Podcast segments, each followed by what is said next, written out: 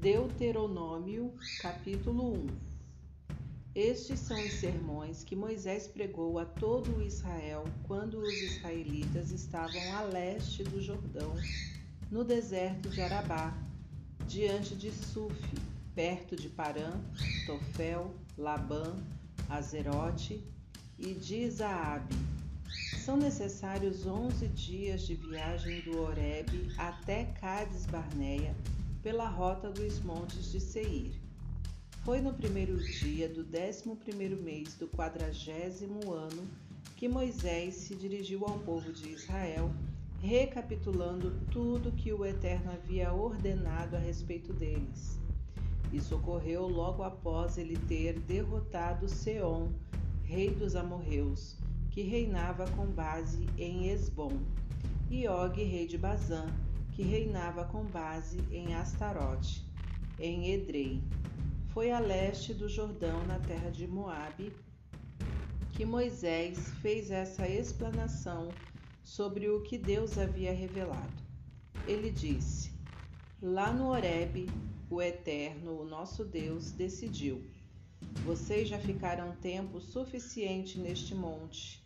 Agora ponham-se a caminho, mexam-se tomem a trilha das montanhas dos amorreus e vão para a região que compreende Arabá, com suas montanhas e colinas, o Negueb, a costa do mar e em quem e em que vivem muitos povos. Enfim, a terra dos cananeus que se estende até o Líbano e até o grande rio, o Eufrates. Vejam, esta terra agora é de vocês, presente meu. Portanto, entrem e tomem posse dela. É a terra que o Eterno prometeu dar a seus antepassados Abraão, Isaque e Jacó e aos filhos deles. Na ocasião, deixei bem claro a vocês: não tenho condições de guiá-los sozinho, porque o Eterno, Deus de vocês, os transformou num povo muito numeroso. Olhem à volta, vocês parecem as estrelas do céu. Sem dúvida, desejo que o Eterno, Deus de seus antepassados, multiplique em vocês mil vezes mais e os abençoe, como prometeu. Mas como vou poder resolver sozinho os problemas de vocês? Como vou julgar todas as questões? Por isso, Escolham alguns homens sábios, inteligentes e experientes nas suas tribos, e eu os confirmarei como líderes de vocês. Vocês responderam: Ótimo, é uma boa solução. Assim pus a ideia em prática e escolhi os melhores homens das suas tribos, homens sábios e experientes, e dei autoridades a eles, nomeando-os líderes de mil, de cem, de cinquenta e de dez. Com isso, foi resolvida a demanda de liderança de cada tribo. Ao mesmo tempo, dei estas ordens a seus juízes. Ouçam atentamente as queixas e acusações entre seus irmãos israelitas. Julguem de forma justa entre cada pessoa e seu compatriota ou mesmo estrangeiro. Não favoreçam ninguém. Tratem de forma igual tanto os cidadãos mais influentes quanto os membros mais pobres da comunidade. Ouçam a todos com igual atenção. Não se impressione com nomes famosos, porque vocês estão lidando com o tribunal de Deus. As causas mais difíceis vocês poderão trazer a mim, ficarão sob minha responsabilidade. Na mesma ocasião, dei ordens a respeito de tudo que vocês iriam enfrentar. Então partimos do Horeb na direção da região montanhosa dos amorreus, atravessamos aquele deserto imenso e assustador que vocês viram, tudo sob a direção do Eterno, nosso Deus, e por fim chegamos a Cades Barneia. Ali fiz este pronunciamento: vocês acabaram de chegar à região montanhosa dos amorreus que o Eterno nosso Deus nos deu como herança. Entendam isto. A terra que está diante de vocês é um presente do Eterno. Mexam-se e tomem posse dela agora.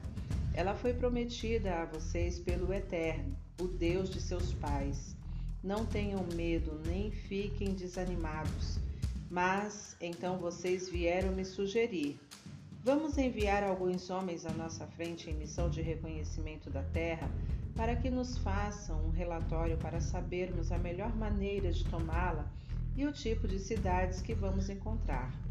Na hora me pareceu uma ótima ideia e escolhi a doze homens, um de cada tribo.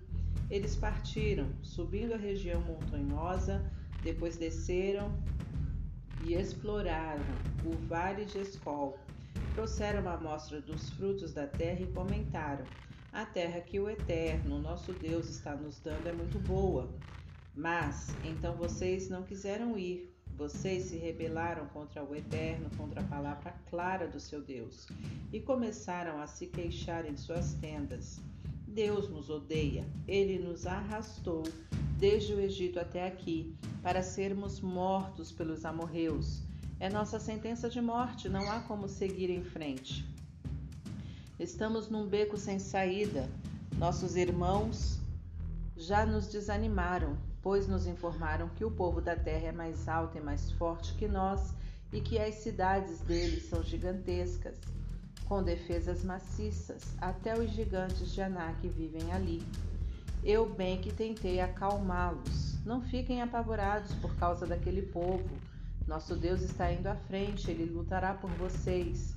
Vocês viram com os próprios olhos o que ele fez no Egito. Viram também o que ele fez no deserto. Nosso Deus carregou vocês como um pai carrega o filho e fez isso por todo o caminho até chegarem aqui. Mas agora que estão aqui, vocês não querem confiar no Eterno, seu Deus, o mesmo Eterno que sempre vai adiante de vocês com uma coluna de fogo à noite e uma nuvem de dia, escolhendo aos melhores lugares para acampar e mostrando o caminho mais seguro. Quando Deus ouviu o que vocês disseram, ele ficou furioso e jurou: Nenhuma única pessoa desta geração perversa pisará a boa terra que prometi dar aos seus antepassados. Não vão conhecê-la nem de vista, a não ser Caleb, filho de Jefoné. Ele terá direito à terra. Darei a ele e a seus descendentes a terra que ele pisou, porque se mostrou disposto a seguir o plano do Eterno de corpo e alma. Até eu sofri as consequências deste ato. Por causa de vocês, a ira de Deus respingou em mim também. Ele disse: Você também não vai entrar na terra. Seu auxiliar Josué, filho de Num, é que terá esta honra. Encoraje, ele é homem que irá reivindicar a herança para Israel e as crianças de colo que vocês acharam que seriam tomadas como despojo de guerra essas que ainda não sabem distinguir o certo do errado, elas é que entrarão na terra. Sim, seus filhos pequenos serão os novos proprietários da terra que prometi, não vocês.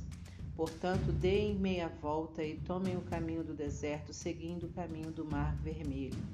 Vocês disseram: Pecamos contra Deus. Vamos nos levantar e lutar como o eterno nosso Deus mandou.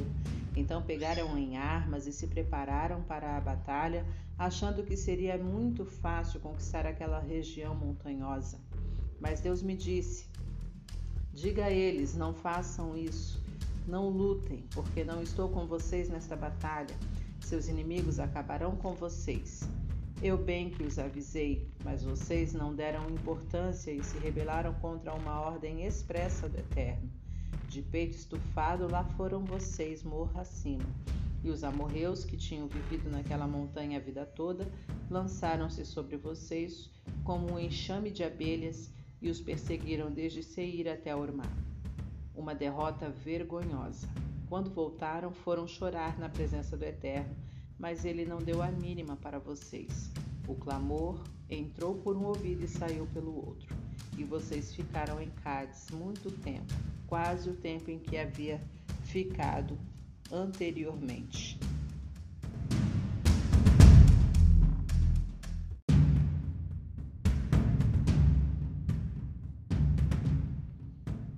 Capítulo 2 Por fim, demos meia volta e retornamos para o deserto, seguindo a rota para o Mar Vermelho, como o Eterno havia instruído.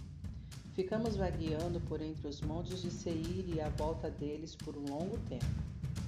Um dia, o Eterno disse: Vocês estão há tempo demais andando em círculos por esses montes.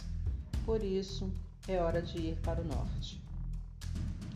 Dê ao povo a seguinte ordem: Vocês estão para cruzar a terra que pertence a seus parentes, o povo de Esaú, que se estabeleceu em Seir.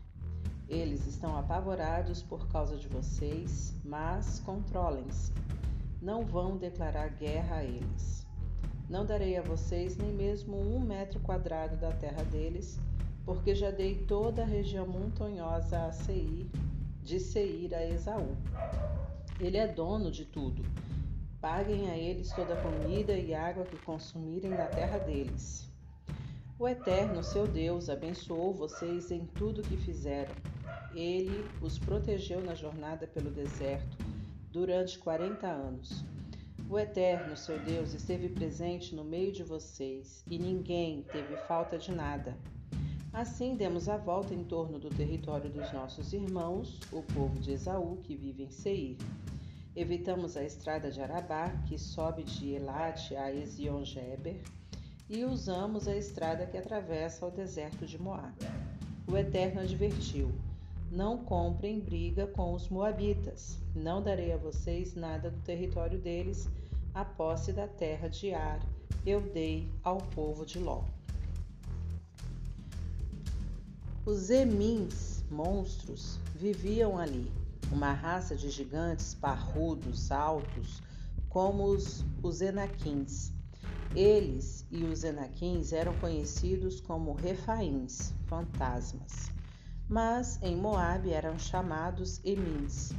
Os Oreus também viviam em Seir antigamente, mas os descendentes de Esaú os exterminaram, o mesmo que Israel fez mais tarde quando tomou posse da terra. O Eterno disse: Está na hora de atravessar o ribeiro de Zered. Assim, atravessamos o ribeiro de Zered. Levamos 38 anos para ir de Cades Barneia até o ribeiro do Zered. Foi esse o tempo necessário para que toda a geração de soldados do acampamento morresse, como o Eterno havia jurado que aconteceria.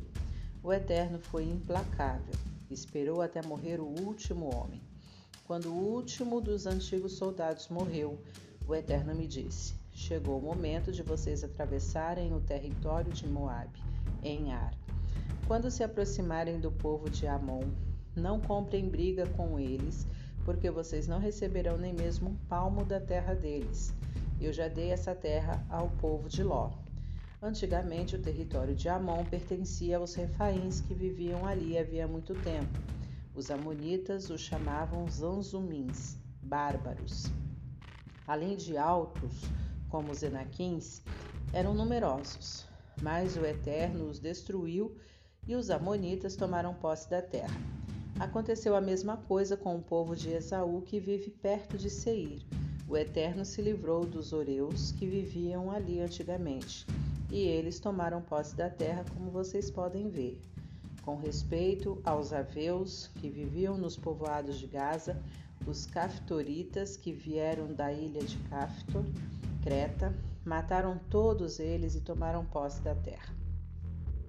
Agora, pé na estrada, mexam-se, atravessem o ribeiro de Arnon e lá adiante encontrarão Seom, rei de Esbom e sua terra, pois estou dando a terra dele para vocês. É toda sua. Podem tomar posse dela. Declarem guerra contra ele, e antes que termine o dia, garanto que todos os povos da redondeza vão ficar apavorados os rumores sobre vocês vão se espalhar como fogo em capim seco, e eles vão entrar em pânico. Do deserto de Quedemote, enviei mensageiros para Seom, rei de Esbom, com um pedido amistoso. Queremos permissão para passar pela sua terra. Não vamos sair da estrada e pagaremos por toda a comida e água que tivermos de consumir. O povo de Esaú, que vive em Seir, e os moabitas, que vivem em Ar, não nos criaram problemas. Precisamos desse favor para que possamos atravessar o Jordão e entrar na terra que vamos receber do Eterno nosso Deus. Mas Seom, rei de Esbom, não nos deixou passar pelo, pelo seu território. O Eterno nosso Deus tornou obstinado o espírito e endureceu o coração do rei só para entregá-lo nas mãos de vocês, como todos sabem. Então o Eterno me disse: O jogo começou. Seom e sua terra logo serão de vocês. Vão em frente. Já podem se considerar donos da terra. Seom e todo o seu exército nos enfrentaram numa batalha em Jaza, e o Eterno o entregou em nossas mãos, bem como seus filhos e todo o seu exército, e nós os exterminamos. Nessa guerra entramos em todas as suas cidades e as destruímos. Não sobrou nada. Homens, mulheres e crianças foram eliminados. Não houve sobreviventes. Reunimos o gado e todas as coisas de valor que havia nas cidades e os repartimos entre nós, desde Aroer, junto ao ribeiro de Arnon, e a cidade do desfiladeiro até Gileade, não houve uma cidade capaz de nos resistir. O Eterno, o nosso Deus, entregou todas elas nas, nas nossas mãos. A única terra que vocês não tomaram em obediência à ordem do Eterno foi a do povo de Amon, o território ao longo do rio Jaboque, e em volta das cidades da região montanhosa.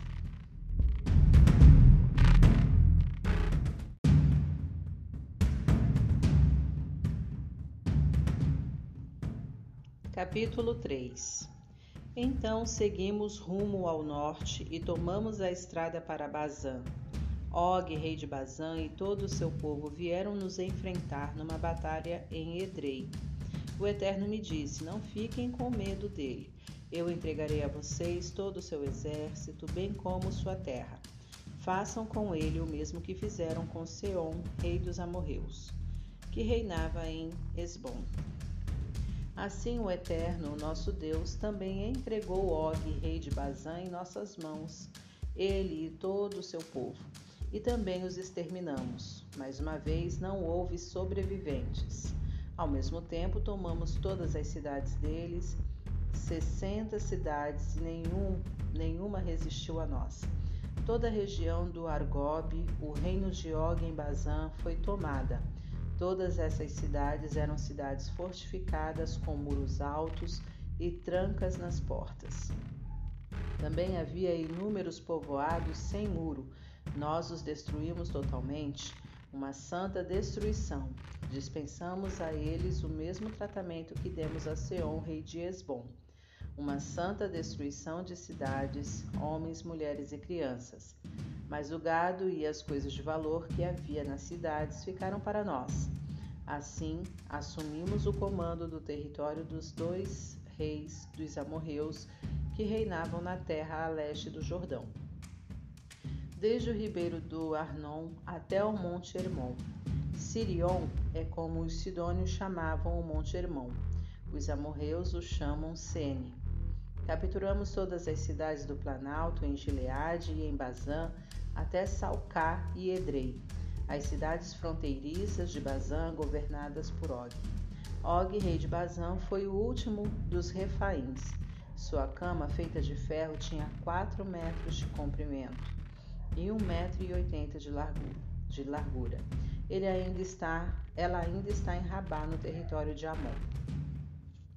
Da terra que conquistamos nessa ocasião, dei aos Rubenitas e Gaditas o território do norte de Aroer, ao longo do ribeiro de Arnon, e metade da região montanhosa de Gileade, com suas cidades. A metade da tribo de Manassés dei o restante de Gileade e toda a região de Bazã, o reinado de Og, toda a região de Argob, que abrange toda a terra de Bazã, e antigamente era a terra dos Refaíns. Jair, filho de Manassés, recebeu a região de Argob até a fronteira dos Jesuritas e Maacatitas. Ele renomeou as vilas de Bazã, deu a elas o próprio nome, Avote Jair, vilas das tendas de Jair. São chamadas assim ainda hoje. Dei a Gileade a Maquir. Dei Gileade a Maquir aos Rubenitas e Gaditas dei a terra de Gileade, ao ribeiro do Arnon, cujo meio era a fronteira, e até o rio Jaboque, a fronteira com o povo de Amon. A fronteira ocidental era o rio Jordão, em Arabá, desde Quinerete, o mar da Galileia, até o mar de Arabá, o mar salgado ou mar morto, na base das encostas do monte Pisga, no leste. Ainda naquela ocasião ordenei a eles: O Eterno, o nosso Deus, deu essa terra a vocês.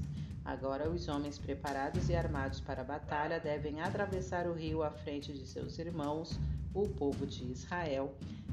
Apenas suas esposas, as crianças e o gado, eu sei que vocês têm muito gado, podem se estabelecer nas cidades que dei a vocês, até que o Eterno garanta espaço e moradia para seus irmãos, como já fez a vocês, e até que tenham tomado posse da terra a oeste do Jordão, que o Eterno, seu Deus, está dando a eles. Depois disso, cada homem poderá voltar para a terra que dei a vocês aqui. Na mesma época, dei a seguinte instrução a Josué: Você viu com os próprios olhos tudo que o Eterno, seu Deus, fez a esses dois reis. O Eterno fará o mesmo a todos os reinos do outro lado do rio, aonde você está indo. Não tenha medo deles. O Eterno, seu Deus, está lutando por você. Ao mesmo tempo, supliquei a Deus: Ó Eterno, meu Senhor, tu que me deixaste participar desta obra desde o começo, que me deixaste ver tua grandeza e teu poder, que Deus no céu ou na terra pode fazer qualquer uma das coisas que tu fazes. Por favor, deixa-me participar também da conclusão desta obra. Permita que eu atravesse o rio e veja a boa terra do outro lado do Jordão a exuberante região montanhosa, os montes do Líbano. Mas o Eterno ainda está virado comigo por causa de vocês. Ele não atendeu ao meu pedido e me interrompeu.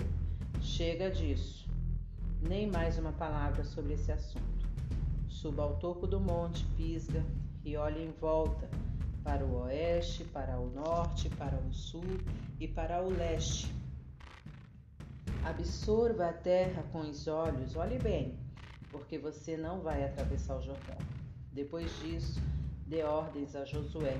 Ele precisa ser encorajado porque vai levar sozinho o povo para o outro lado do Jordão.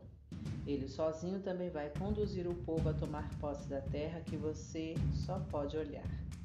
É por isso que acampamos neste vale, perto de Bet-peor.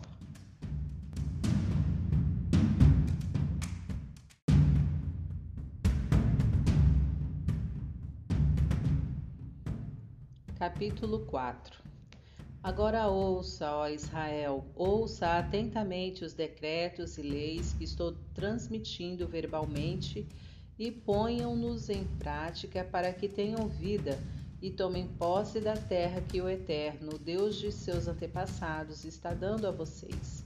Não acrescentem uma única palavra ao que estou ordenando, nem retirem uma única palavra das minhas ordens Obedeçam aos, manda aos mandamentos do Eterno, seu Deus, que estou mencionando aqui. Vocês viram com os próprios olhos que o Eterno fez em Baal Peor, como ele matou no meio de vocês os homens que participaram das orgias de Baal Peor. Mas vocês que se apegaram com firmeza ao Eterno, seu Deus, estão vivos e bem, cada um de vocês. Prestem atenção, estou transmitindo decretos e leis que o Eterno me ordenou, para que vocês vivam de acordo com eles na terra em que estão entrando para tomar posse. Sejam obedientes e ponham em prática tudo o que vou dizer. Vocês se tornarão sábios e prudentes. Quando os povos souberem ou presenciarem o que está acontecendo, dirão: Que grande nação, que gente sábia! Nunca vimos nada igual. Sim, que outra grande nação tem deuses que são tão íntimos do povo quanto o Eterno, o nosso Deus, que está perto de nós o tempo todo, sempre dispostos a nos ouvir? E que outra grande nação tem decretos e leis tão bons e justos quanto esta revelação que estou expondo a vocês hoje? Mas estejam sempre alerta, sejam sentinelas de vocês mesmos Não se esqueçam das coisas que testemunharam. Não deixem seu coração se desviar. Mantenham a vigilância durante toda a sua vida. Ensinem o que vocês viram a seus filhos e netos. Naquele dia, quando vocês estavam diante do seu Deus em Horebe, o Eterno me disse: Reúna o povo na minha presença para que ouça as minhas palavras e aprenda a me reverenciar com temor santo durante toda a sua vida. E eles deverão ensinar as mesmas palavras a seus filhos. Vocês se reuniram ao pé do monte que ardia em chamas lançadas para o céu. Ficaram parados sem enxergar nada por causa das nuvens. O Eterno falou a vocês do meio do fogo vocês ouviram sem enxergar nada por causa das nuvens. Vocês ouviram o som das palavras, mas não viam nada. Não havia forma, apenas uma voz. Ele anunciou sua aliança, os dez mandamentos, pelos quais ele ordenou que vocês vivessem. Em seguida, ele as escreveu em duas tábuas de pedra. Na mesma ocasião, o Eterno ordenou que eu ensinasse a vocês os decretos e leis que deverão orientar vocês na terra que irão possuir depois de atravessar o Jordão. Vocês não viram forma alguma no dia em que o Eterno falou a vocês no Horebe, de dentro do fogo. Lembrem-se disso. Tomem muito cuidado para que vocês não se corrompam e acabem idealizando uma forma, esculpindo uma figura de aparência masculina ou feminina, de um animal que anda na terra, de uma ave que voa, de uma serpente que desliza no, pelo chão ou de um peixe que vive na água. Evitem também a tentação de olhar para o céu e, ao contemplar o sol, a lua e as estrelas, enfim, todas as constelações dos céus, prestar culto aos corpos celestes. O Eterno os estabeleceu para benefício de todos em todos os lugares, mas o Eterno tirou vocês do meio da fornalha de fundir ferro, o Egito, para transformá-los no povo da herança dele. E é isso que vocês são hoje. Mas o Eterno ficou irado comigo por causa de vocês e das suas reclamações ele jurou que eu nunca atravessaria o Jordão e que não entraria na boa terra que o Eterno, seu Deus, está dando a vocês como herança. Isso quer dizer que vou morrer aqui. Não vou atravessar o Jordão, mas vocês o atravessarão e tomarão posse da terra. Portanto, estejam atentos, não se esqueçam nem por um minuto da aliança que o Eterno, seu Deus, fez com vocês e não se apeguem a nenhuma imagem esculpida, nenhuma forma de nenhum tipo, porque o Eterno deu ordens muito claras a respeito disso. Com o Eterno não se brinca. Ele é como fogo consumidor, um Deus zeloso. Quando chegar a época de vocês terem filhos e netos, quando estiverem mais velhos e estabilizados, se vocês resolverem se corromper e esculpir imagens para adorar, não importa a forma, fazendo assim o que é mal aos olhos do Eterno e provocando sua ira, já adianto agora, tendo o céu e a terra como testemunhas, que esse será o fim de vocês. Vocês serão chutados da terra que estão prestes a conquistar do outro lado do Jordão. Acreditem em mim, sua estada na terra será muito breve. Será a ruína para vocês, o fundo do poço. O Eterno espalhará vocês pelos quatro cantos da terra. Uns poucos sobreviverão aqui e ali nas nações para as quais o Eterno enviar. Longe desta terra, vocês poderão adorar os seus deuses caseiros até enjoar. Seus maravilhosos deuses de madeira e de pedra que não podem ver, nem ouvir, nem comer, nem cheirar. Mesmo assim, se buscarem o Eterno, seu Deus, vocês o encontrarão. Se recorrerem a Ele de todo o seu coração e de toda a sua alma, quando os problemas vierem e essas coisas terríveis estiverem acontecendo, tratem de buscar o Eterno e ouçam, em atitude obediente, o que ele tem a dizer O Eterno é, acima de tudo, um Deus compassivo. Ele não abandonará vocês em definitivo, nem os levará à ruína total, porque não esquecerá a aliança que fez com os seus antepassados sob juramento. Façam perguntas, investiguem os fatos desde os tempos mais remotos, desde o dia em que o Eterno criou o homem e a mulher nesta terra. Vasculhem os horizontes do Oriente ao Ocidente. Visualizem o passado mais remoto e o futuro mais longínquo. Teria ocorrido alguma vez na história humana algo tão extraordinário como o que vocês vivenciaram? Alguém já ouviu falar de algo semelhante? Algum povo alguma vez presenciou um Deus falando do meio do fogo e sobreviveu para contar a história, como aconteceu com vocês? Ou alguma vez um Deus tentou tirar, tentou tirar para si uma nação de dentro de outra por meio de provas, milagres e guerras, intervindo de maneira poderosa e promovendo assim um espetáculo tremendo e surpreendente, como fez o Eterno, o seu Deus, a favor de vocês no Egito, enquanto vocês se limitavam a ficar parados olhando? Vocês foram testemunhas disso tudo para que soubessem que o Eterno é Deus. Ele é o único Deus que existe. Ele é. Ele fez que vocês ouvissem a voz dele do céu para discipliná-los aqui embaixo na terra. Manifestou-se no fogo e outra vez vocês ouviram as palavras dele, agora do meio do fogo. Ele amou aos antepassados de vocês e decidiu agir no meio dos descendentes deles. Ele, em pessoa e de forma poderosa, tirou vocês do Egito, a fim de desalojar nações maiores, mais fortes e mais antigas que vocês, para entregar a terra deles a vocês como herança. E isso é o que está acontecendo agora, exatamente hoje. Portanto, levem isto muito a sério. O Eterno está em cima, no céu, o Eterno está embaixo, na terra. Ele é o único Deus que existe vivam em obediência aos decretos e mandamentos dele, que eu hoje estou relembrando, para que vocês e seus descendentes vivam bem. Assim, poderão viver muito tempo na terra que o Eterno, o seu Deus, está dando a vocês. Moisés separou três cidades na região a leste do Jordão. Elas serviriam de refúgio para alguém que tivesse matado sem intenção outra pessoa se o assassinato não fosse intencional e não houvesse histórico de inimizade e vingança. O assassino poderia fugir para uma dessas cidades e ficar a salvo.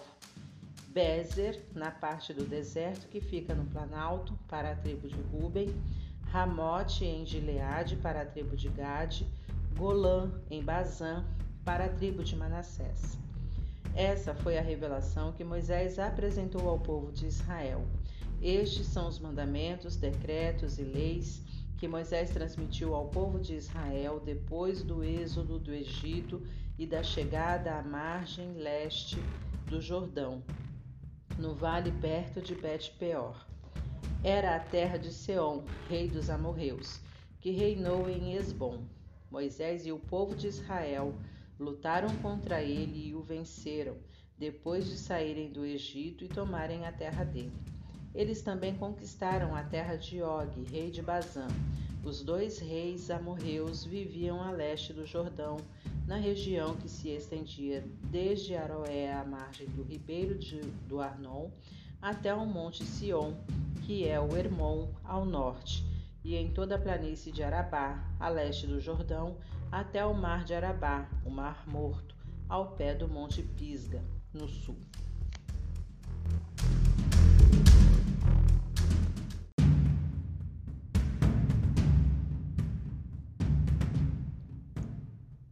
Capítulo 5 Moisés reuniu todo o povo de Israel e fez o seguinte pronunciamento: Atenção, Israel! Ouçam e obedeçam aos decretos e leis que estou anunciando aos seus ouvidos, atentos nesse dia. Decorem estes decretos e ponham em prática todos eles. O Eterno, nosso Deus, fez uma aliança conosco no Horebe. É isto O Eterno não só fez esta aliança com nossos antepassados, mas também conosco, com todos os que estão vivos hoje aqui. Deus falou pessoalmente com vocês de dentro do fogo no monte. Naquele momento eu estava entre o Eterno e vocês para transmitir tudo que Deus me dissesse. Lembram-se? Vocês ficaram com medo do fogo e não quiseram subir ao monte. Ele disse: Eu sou seu Deus, que tirou vocês da terra do Egito, da casa da escravidão. Nada de outros deuses, somente eu. Nada de ídolos esculpidos, não importa o tamanho, forma ou criatura que represente, que voa ou anda ou nada. Não se curvem diante deles, nem sirvam a eles, porque eu sou o eterno seu Deus. Eu sou um Deus muito zeloso. Castigo o pecado dos pais na vida dos filhos até a terceira ou mesmo até a quarta geração. Mas sou fiel e amoroso para com os milhares que me amam e obedecem aos meus mandamentos. Nada de usar o nome do Eterno, seu Deus, em xingamentos ou gracejos tolos. O Eterno não tolera o uso irreverente do seu nome. Nada de trabalhar no sábado. Considere esse dia sagrado, assim como o Eterno, seu Deus, ordenou a vocês. Trabalhem seis dias, fazendo tudo o que vocês têm de fazer, mas o sétimo dia é um sábado, é um dia de descanso. Não façam nenhum trabalho, nem você, nem seus filhos, filhas, escravos, bois, jumentos ou qualquer animal de sua propriedade, nem mesmo o estrangeiro de visita à sua cidade. Assim, seus escravos e empregados terão o mesmo descanso que vocês. Jamais se esqueçam de que vocês foram escravos no Egito e que o Eterno tirou vocês de lá com uma poderosa demonstração de poder. É por isso que o Eterno ordena que vocês observem o dia de descanso do sábado. Respeitem seu pai e sua mãe. O Eterno seu Deus é quem está ordenando. Vocês terão vida longa se o fizerem. E a terra que Deus está dando a vocês irá tratar bem os obedientes nada de assassinatos, nada de adultérios, nada de roubos, nada de caluniar o próximo, nada de cobiçar a esposa do próximo e nada de desejar a casa, campo, escravo, boi ou jumento dele. Não fiquem obcecados em possuir coisa alguma que pertença ao próximo. Essas são as palavras que o Eterno falou a toda a congregação no monte ele falou com voz sobrenatural de dentro do fogo, da nuvem e da neblina escura. E foi isso. Sem mais palavras, ele as escreveu em duas tábuas de pedra e as entregou a mim. O que aconteceu em seguida foi que, quando ouviram a voz de dentro da nuvem escura e viram o monte em chamas, vocês se aproximaram de mim, todos os líderes das suas tribos, e disseram: o Eterno nos revelou sua glória e grandeza. Nós o ouvimos falar de dentro do fogo hoje. Vimos que o Eterno pode falar com os seres humanos e ainda assim eles sobrevivem. Mas por que arriscar? Esse fogo intenso vai nos devorar se ficarmos por perto mais tempo. Se ouvirmos mais alguma coisa da voz do Eterno, certamente morreremos. Já se soube alguma vez de alguém que ouviu a voz do Eterno de maneira em que nós ouvimos e tenha sobrevivido para contar a história? A partir de agora, vá você e ouça o que o Eterno, nosso Deus, tem a dizer, e então nos transmita as palavras dele, e nós ouviremos e faremos o que ele disser. Deus ouviu os argumentos de vocês e me disse: Ouvi o que o povo falou a você, eles estão certos. Foram palavras sensatas e verdadeiras. O que eu não daria para que eles tivessem sempre essa atitude, que me reverenciassem continuamente e obedecessem a todos os meus mandamentos. Eles teriam uma vida boa para sempre, eles e seus filhos. Por isso, volte e diga a eles que podem retornar para as suas tendas, Mas você fique aqui comigo para que eu possa revelar a você todos os mandamentos, decretos e leis que você deve transmitir a eles, para que saibam como viver na terra que vão conquistar. Portanto, tratem de agir como Deus ordena. Não se desviem para a direita nem para a esquerda. Andem de forma correta pelo caminho que o Eterno indicou, para que vocês tenham uma vida boa e vivam muito tempo na terra que daqui a pouco será de vocês.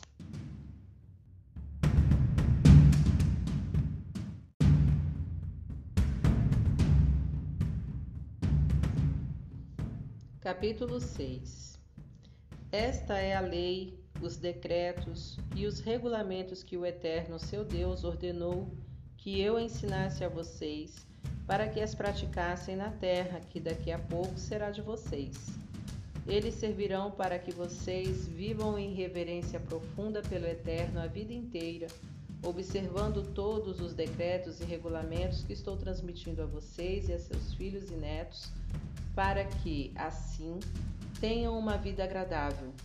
Ouçam e sejam obedientes, Israel. Façam tudo o que for ensinado a vocês, para que tenham vida longa, uma vida de abundância de provisões como o Eterno prometeu numa terra em que manam leite e mel. Atenção, Israel! O Eterno nosso Deus é um Deus único. Amem o Eterno, seu Deus, de todo o coração. Amem o Eterno com tudo que há em vocês e com tudo que vocês são. Escrevam no coração os mandamentos que estou transmitindo a vocês. Apropriem-se deles e levem seus filhos a se apropriar deles que eles sejam o assunto de sua conversa onde quer que vocês estiverem, sentados em casa ou andando pela rua. Que eles sejam repetidos desde a hora em que vocês levantam de manhã até a hora de cair na cama à noite. Que eles estejam amarrados na mão e na testa de vocês, como lembretes, e até escrito nos batentes da porta, das casas e das portas das suas cidades quando o Eterno, seu Deus, os conduzir à terra que ele prometeu dar a vocês por meio de seus antepassados, Abraão, Isaque e Jacó, vocês entrarão em cidades grandes e prósperas que não construíram e em casas bem equipadas que não compraram. Ali encontrarão poços que não cavaram e vinhas e olivais que não plantaram.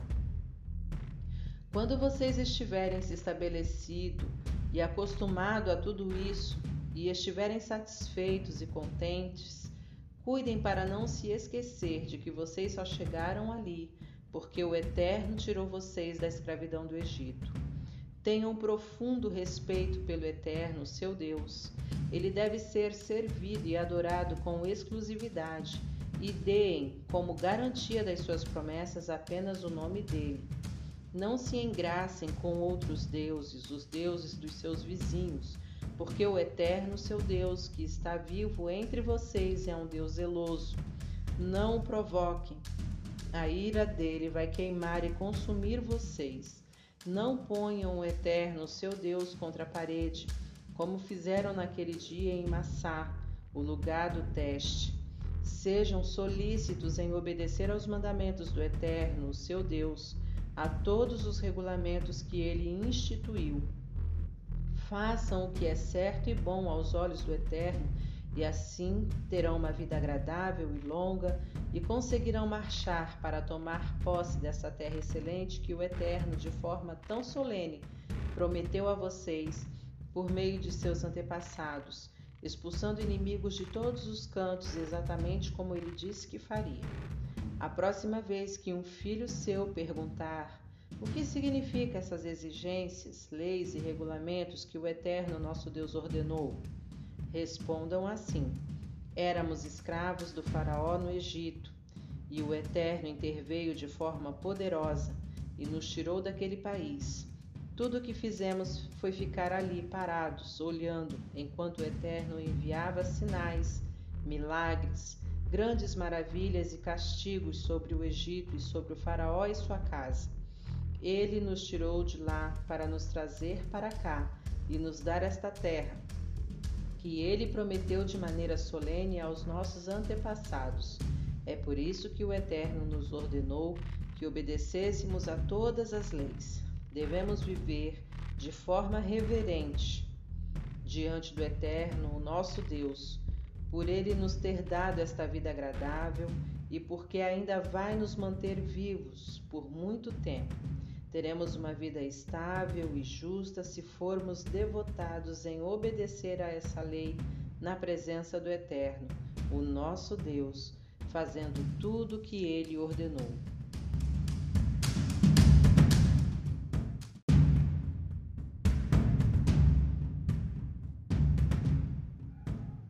Capítulo 7 Depois que o Eterno, nosso Deus, tiver acomodado vocês na terra que estão prestes a conquistar, ele eliminará de diante de vocês as superpotências que se instalaram ali há muito tempo: os Hititas, os Girgazeus, os Amorreus, os Cananeus, os Ferezeus, os Eveus e os Jebuseus.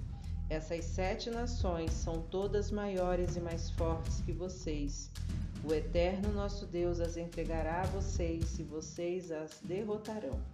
Vocês precisam destruí-las por completo, oferecendo-as como uma santa destruição ao, de, ao Eterno. Não façam nenhum tipo de acordo com eles. Não deixem ninguém escapar com vida. Não se casem com ninguém desses povos. Não deem suas filhas aos filhos deles, e não tomem as filhas deles para seus filhos, porque antes de vocês se darem conta, eles já os terão envolvido na adoração aos ídolos deles, e o Eterno terá uma explosão de ira que vai recair sobre vocês. Aqui está o que vocês devem fazer. Derrubem os, altares deles, pedra por pedra. Esmigalhem as colunas fálicas deles. Derrubem os postes da religião sexual de Aserá. Ponham fogo nos ídolos esculpidos deles. Façam isso porque vocês são um povo separado para o Eterno, seu Deus. O Eterno escolheu a vocês entre todos os povos da terra para ser seu tesouro exclusivo, precioso e pessoal. O Eterno não se sentiu atraído por vocês, nem os escolheu porque vocês eram numerosos ou importantes. A verdade é que vocês não tinham quase nada de atraente. Ele os escolheu por puro amor cumprindo a promessa que havia feito a seus antepassados. Deus interveio e, com poder, tirou vocês daquele mundo de escravidão. Livrou vocês das garras de ferro do rei do Egito. Entendam isto: o eterno seu Deus é Deus de fato, um Deus em quem vocês podem confiar. Ele é fiel por mil gerações à sua aliança de amor leal para com os que o amam e obedecem aos seus mandamentos. Mas ele também retribui aos que o odeiam e paga a eles o salário da morte. E ele não costuma protelar. Os que o odeiam recebem seu pagamento em dia. Portanto, obedeçam aos mandamentos, leis e regulamentos que eu estou transmitindo hoje. Ponham todos eles em prática.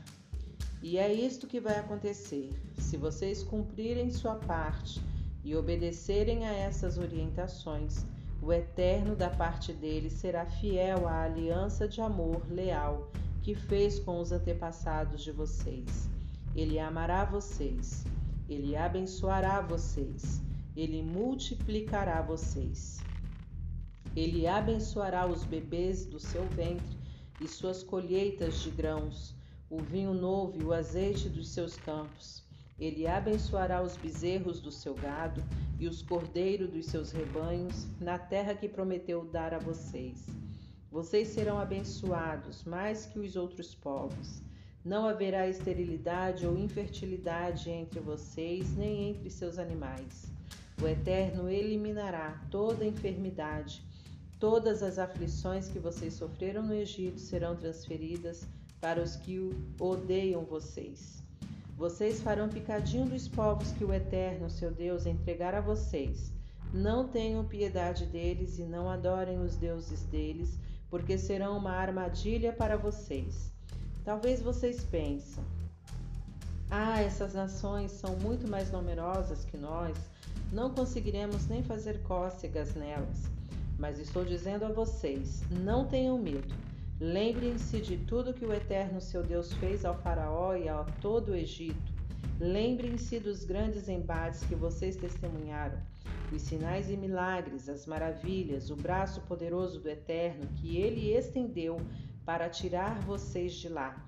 O Eterno, seu Deus, fará a mesma coisa a esses povos de quem vocês têm tanto medo agora. Ah, e não vamos esquecer as vespas. O Eterno enviará vespas sobre eles até que todos os sobreviventes escondidos estejam mortos. Portanto, não se sintam intimidados por eles. O Eterno, seu Deus, está no meio de vocês, o majestoso Eterno, o grandioso Eterno.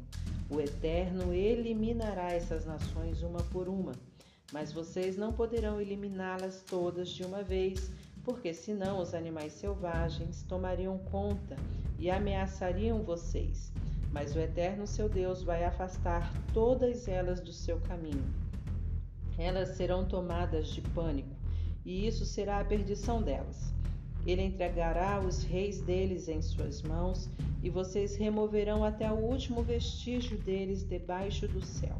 Não haverá neste mundo uma única pessoa capaz de enfrentar vocês, mas vocês porão um fim em todos eles. Ponham fogo em todas as, as imagens esculpidas. Não sejam gananciosos, cobiçando a camada de prata e ouro que as recobre não fiquem com nada disso, porque será uma armadilha para vocês. O Eterno odeia essas estátuas, elas são uma abominação para o seu Deus. E não ousem levar nenhuma delas para casa, pois vocês acabarão da mesma forma, queimados numa santa destruição. Não, elas são proibidas. Elas devem ser odiadas e evitadas e destruídas preservem a santidade do Eterno.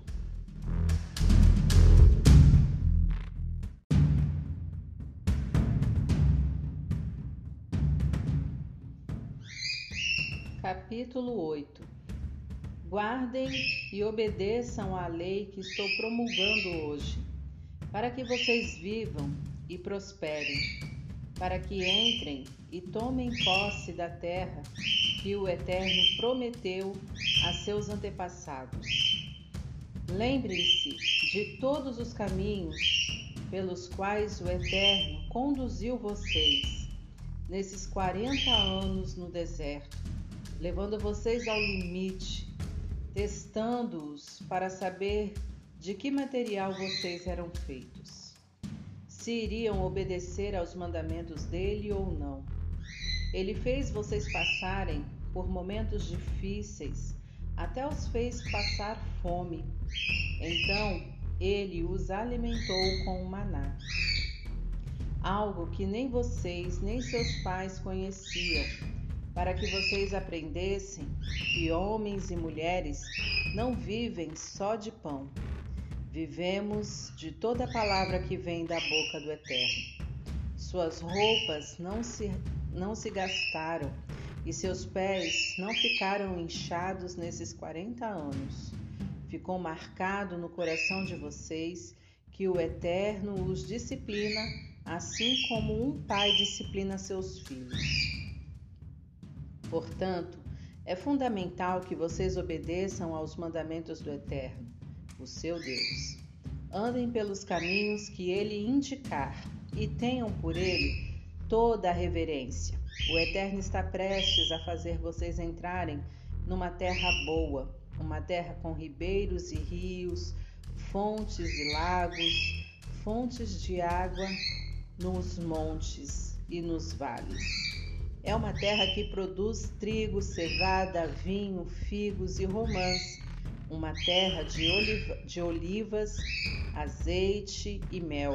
Nessa terra, vocês nunca passarão fome. Sempre haverá comida na mesa e telhado sobre a cabeça.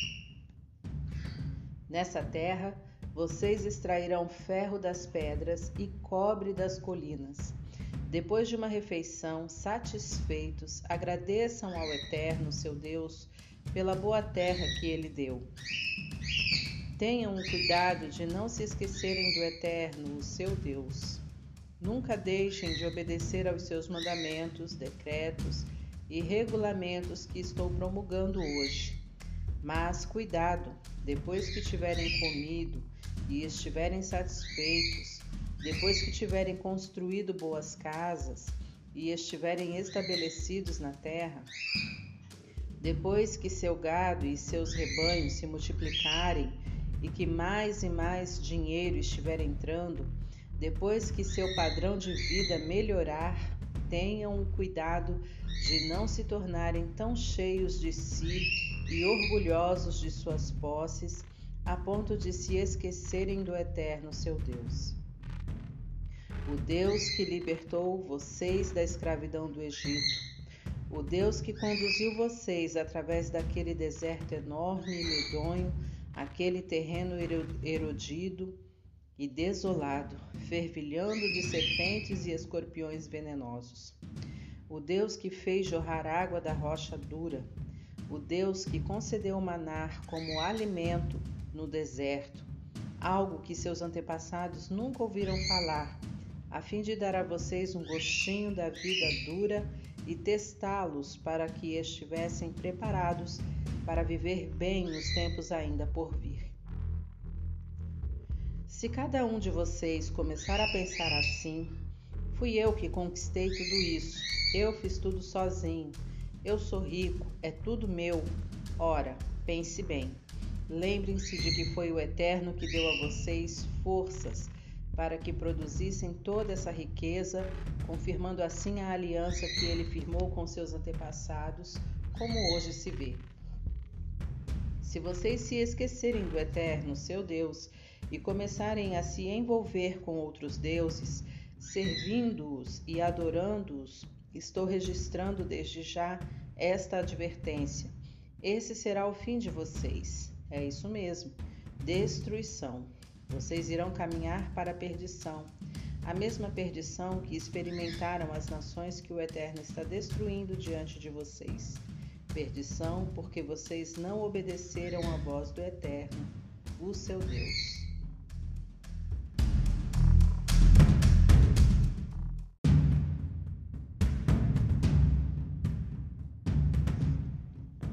Capítulo 9 Atenção, Israel!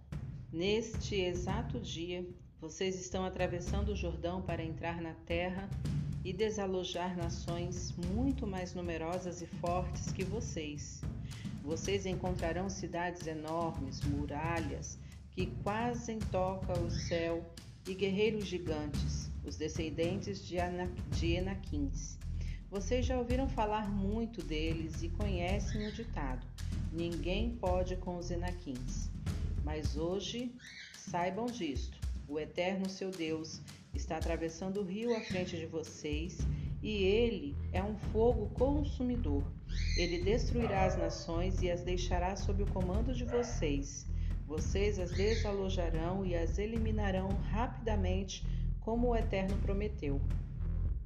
Mas quando o Eterno expulsar essas nações, que ninguém comece a pensar consigo mesmo foi por causa da minha bondade que o Eterno me trouxe aqui para desalojar essas nações.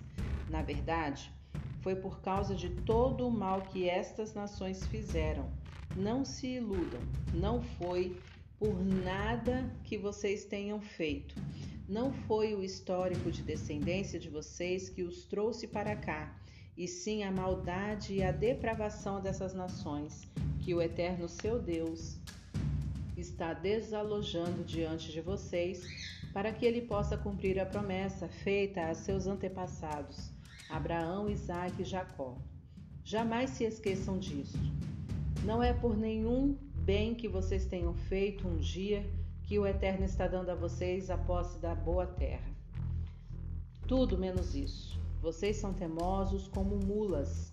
Nunca se esqueçam de que vocês provocaram a ira do Eterno, seu Deus, no deserto. Vocês espernearam e gritaram contra o Eterno.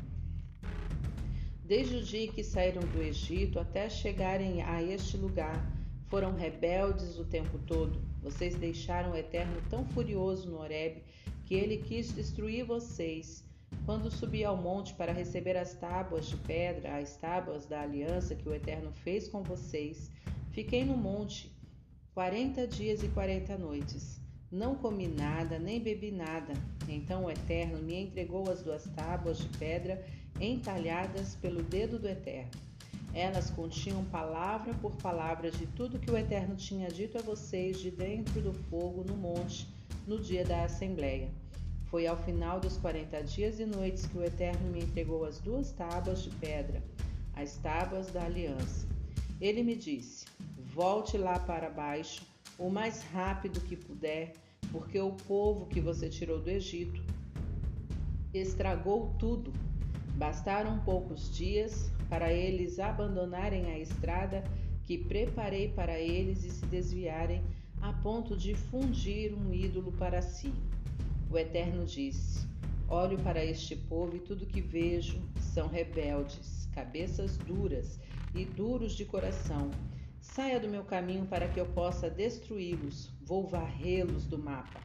Posso começar de novo com você e formar uma nação muito melhor e mais e maior do que esta. Eu me virei e comecei a descer o monte, e a essa altura o monte estava em chamas. Eu levava comigo as duas tábuas da aliança, e foi então que eu vi. Ali estavam vocês pecando contra o eterno seu Deus.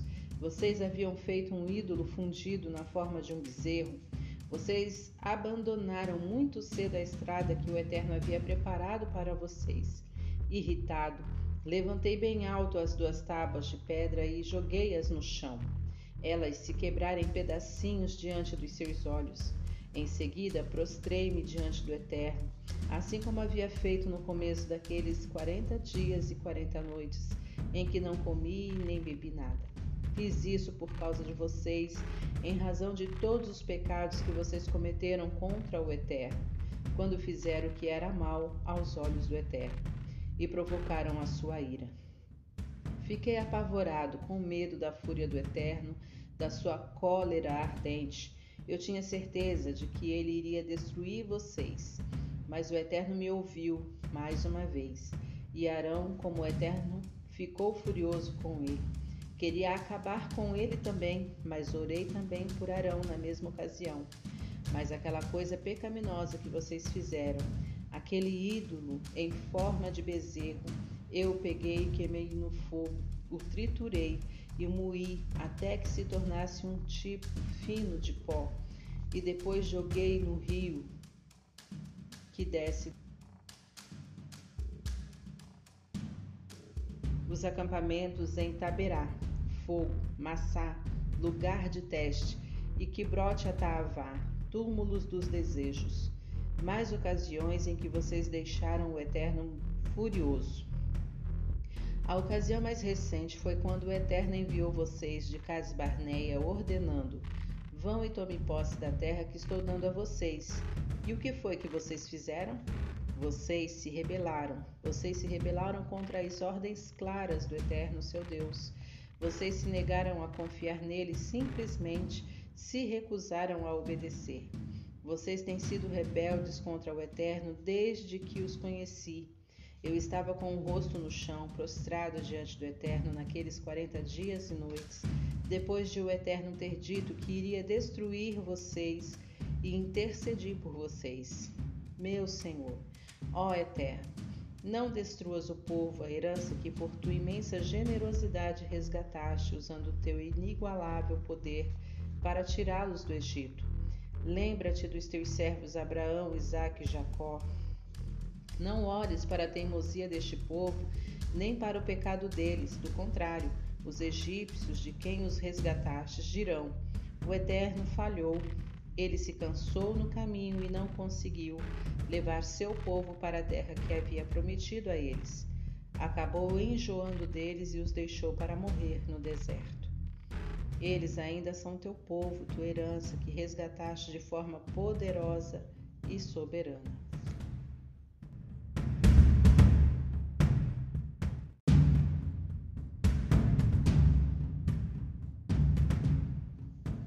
Capítulo 10 o Eterno respondeu: Faça duas tábuas de pedra parecidas com as primeiras, suba ao monte e se encontre comigo lá. Também faça uma arca de madeira. Vou entalhar nas tábuas de pedra as palavras que estavam nas primeiras tábuas que você quebrou. Então você as guardará na arca. Assim fiz uma arca de madeira de acácia e duas tábuas de pedra iguais às primeiras, e subi ao monte com elas. O Eterno entalhou nessas tábuas de pedra o mesmo que havia entalhado nas primeiras, os dez mandamentos que ele anunciou a vocês de dentro do fogo no monte, no dia da assembleia. Ele me entregou as tábuas de pedra e eu me virei e desci do monte. Guardei as tábuas de pedra na arca que eu havia feito e elas estão lá desde então, como o Eterno me ordenou. O povo de Israel partiu dos poços de Jaacanitas e chegou a Moserá. Ali Arão morreu e foi sepultado. Seu filho Eleazar o sucedeu como sacerdote. Dali foram para Gudgodá e depois para Jotbatá, uma terra de ribeiros foi quando o Eterno separou a tribo de Levi para carregar a arca da aliança do Eterno, para estar na presença do Eterno, servi-lo e bendizer seu nome, como os levitas fazem até hoje. É por isso que eles não têm parte na herança da terra como seus irmãos. O Eterno é sua herança, como ele mesmo prometeu. Fiquei no monte quarenta dias e noites, como da primeira vez, e o Eterno me ouviu também como da primeira vez. Ele concordou em não destruir vocês. O Eterno me disse: É hora de partir. Conduza o povo quando eles começarem sua jornada para tomar posse da terra, como prometi a seus antepassados. Agora, Israel, o que acham que o Eterno espera de vocês? Apenas isto: que vivam na presença dele em santa reverência Sigam o caminho que ele preparou para vocês e amem e sirvam a ele com dedicação total, obedecendo aos mandamentos que estou promulgando hoje. E tenham uma vida longa. Olhem à sua volta. Tudo que vocês veem é do eterno. Os céus acima e além, a terra e tudo que existe nela mas foi pelos antepassados de vocês que o Eterno se apaixonou. Ele escolheu aos descendentes deles, que são vocês, entre todos os povos da terra. Por isso estamos aqui. Portanto, deixem de ser obstinados, cabeças duras. O Eterno, seu Deus, é o Deus de todos os deuses. Ele é o Senhor de todos os senhores, um Deus poderoso e tremendo. Ele não tem favoritos, não aceita suborno assegura aos órfãos e às viúvas um tratamento justo e se preocupa com os estrangeiros, providenciando roupa e comida para eles. Assim vocês devem tratar os estrangeiros com o mesmo cuidado. Lembrem-se, vocês já foram estrangeiros no Egito. Tenham reverência pelo Eterno seu Deus, sirvam e se apeguem a Ele com firmeza. Garantam suas promessas com a autoridade do nome dele. Ele é o motivo do seu louvor. Ele é o Deus de vocês. Ele fez todas essas coisas tremendas e assombrosas que vocês viram com os próprios olhos. Quando seus antepassados foram para o Egito, eram apenas 70 pessoas. Mas agora, vejam, vocês mais parecem as estrelas do céu à noite, e foi o Eterno que fez isso.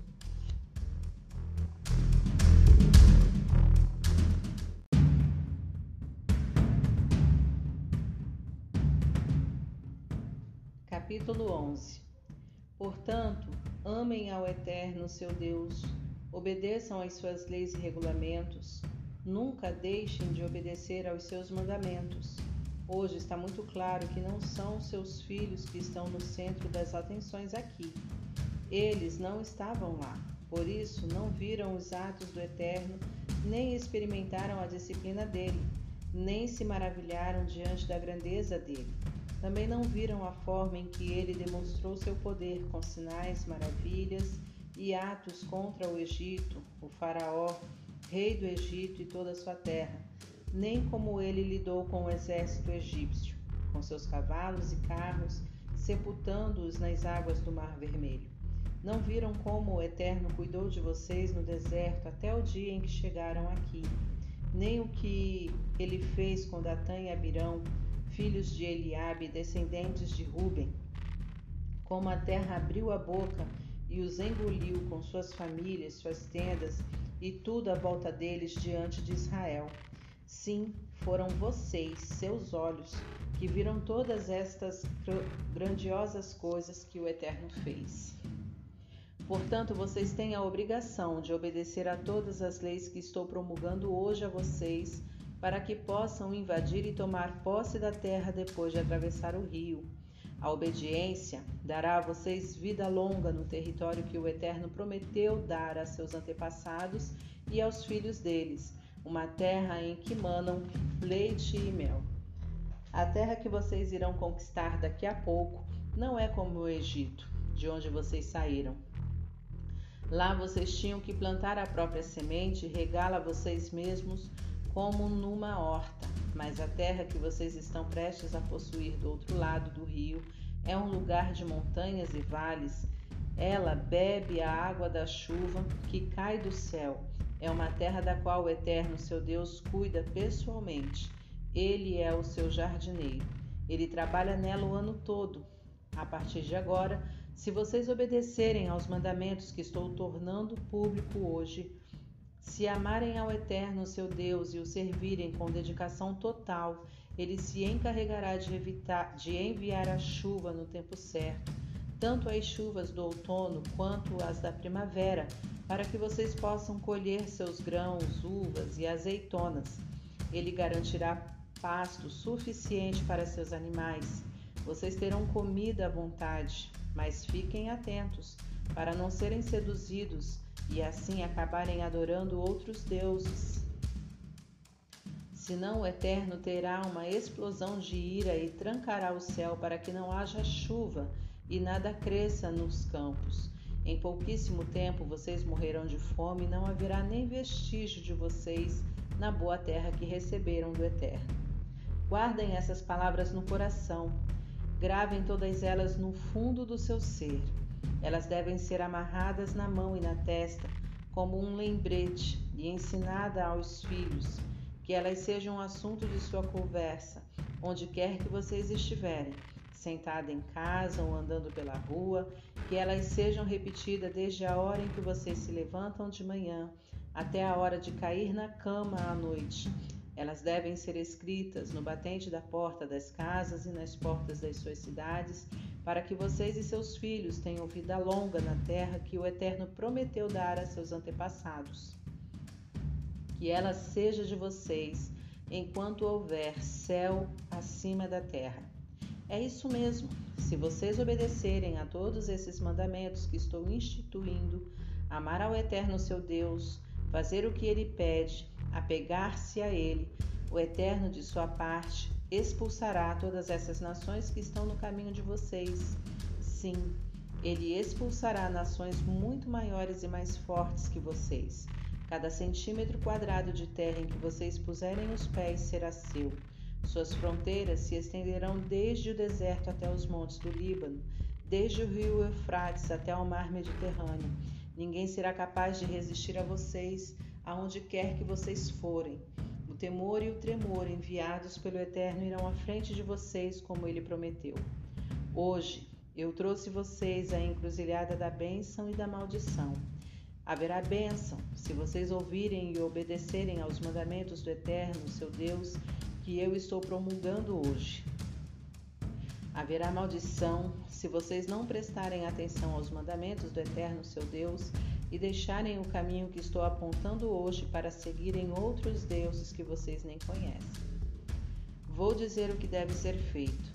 Quando o Eterno seu Deus conduzir vocês à terra de que tomarão posse, pronuncie a bênção no monte Gerizim e a maldição do monte Ebal, depois de atravessar o rio Jordão. Sigam a estrada para oeste, passando pelos assentamentos cananeus, no vale perto de Gilgal, e dos carvalhos de Moré. Vocês estão atravessando o Rio Jordão para invadir e tomar a terra que o Eterno, seu Deus, está dando a Israel. Fiquem atentos, observam, observem todos os decretos e regulamentos que estão ouvindo de mim.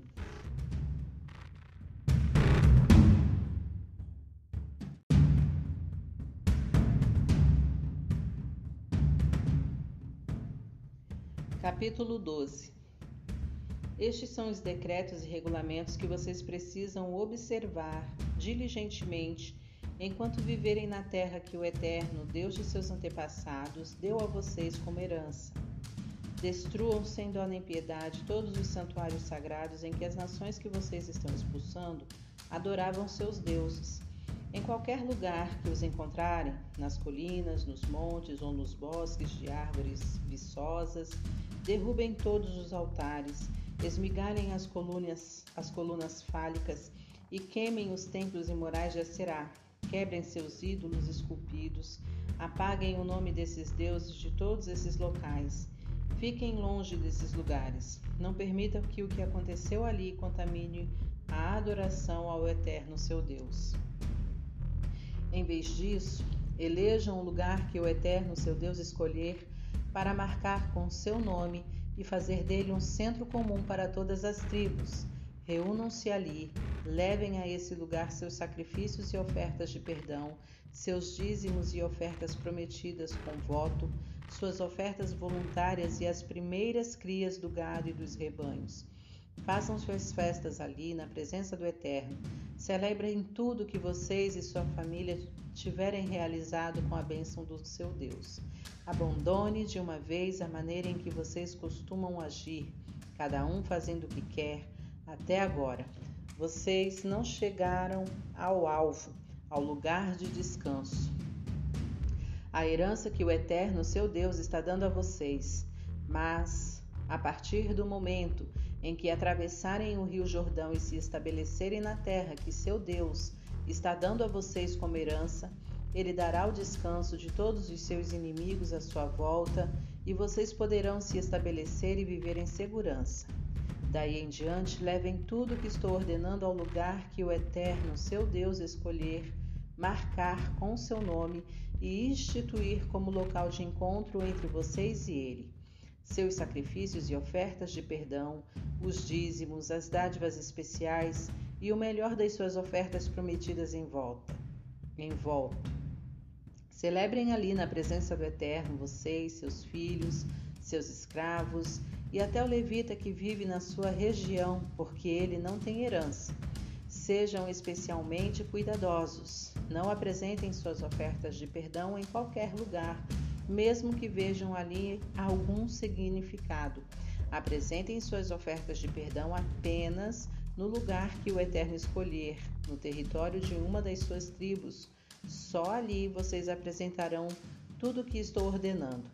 É permitido abater nas cidades os animais que não servem para sacrifício, como a gazela, o veado, e comer deles quanto vocês quiserem, com a benção do Eterno seu Deus. Tanto os ritualmente puros quanto os impuros vocês poderão comer. Mas vocês não poderão comer o sangue. Derramem o sangue do animal no chão, como se fosse água vocês também não poderão comer ali o dízimo do seu cereal, nem do vinho novo ou do azeite de, do azeite de oliva, nem as primeiras crias do seu gado ou dos rebanhos, nem as ofertas prometidas em votos, nem as ofertas voluntárias ou as dádivas especiais. Todas essas ofertas devem ser comidas na presença do Eterno seu Deus, no lugar que ele escolher. Vocês, seus filhos, seus escravos e o levita que vive na sua região, vocês celebrarão na presença do Eterno todas as coisas que conseguirem realizar. Tomem cuidado durante o tempo em que viverem na terra, para nunca negligenciar os levitas. Quando o Eterno, seu Deus, expandir o território conquistado, como prometeu, e vocês disserem: comer carne, pois de fato, altura, a vontade de comer carne grande, comam quanta carne quiserem. Se estiverem longe demais do lugar que o Eterno marcou com seu nome, Poderão abater em suas cidades os animais do seu gado e dos rebanhos que o Eterno tiver dado a vocês, como ordenei. Poderão comer ali quanto quiserem. Assim como se come a carne de gazela e de veado, vocês poderão comer essas outras carnes. Tanto os ritualmente impuros quanto os puros poderão comê-la à mesma mesa. Apenas respeite esta regra. Absolutamente nada de sangue. Jamais comam sangue. O sangue é a vida. Não comam a vida com a carne. Em vez de ingerido, ele deve ser derramado no chão como se fosse água. Não o comam e terão vida longa, vocês e seus descendentes. Façam a coisa certa aos olhos do Senhor. Observem isto. Levantem bem alto suas ofertas sagradas e suas ofertas prometidas em voto e levem-nas ao local designado pelo Eterno. Sacrifiquem suas ofertas de perdão, a carne e o sangue no altar do Eterno, seu Deus. Derramem o sangue das ofertas de perdão no mesmo altar. Então vocês poderão comer a carne. Fiquem atentos, ouçam e obedeçam às ordens que estou transmitindo para que vocês e seus filhos tenham uma vida agradável por muito, muito tempo, fazendo o que é bom e correto aos olhos do Eterno, seu Deus. Quando o Eterno, seu Deus, expulsar as nações da terra que vocês estão invadindo, depois que ele as afastar do caminho e vocês as desalojarem e se estabelecerem na terra, não cedam à curiosidade pelo estilo de vida deles depois de eles terem sido exterminados. Não se encantem com os deuses deles, pensando: como será que era quando eles adoravam seus deuses? Talvez seja interessante experimentar essa vida. Não façam isso com o Eterno. Eles cometeram todo tipo imaginável de pecado com seus deuses. O Eterno odeia o estilo de vida deles porque eles chegam a queimar os filhos vivos como oferta aos seus deuses. Obedeçam a tudo que estou ordenando, exatamente como estou dizendo. Não acrescentem nada e não tirem nada.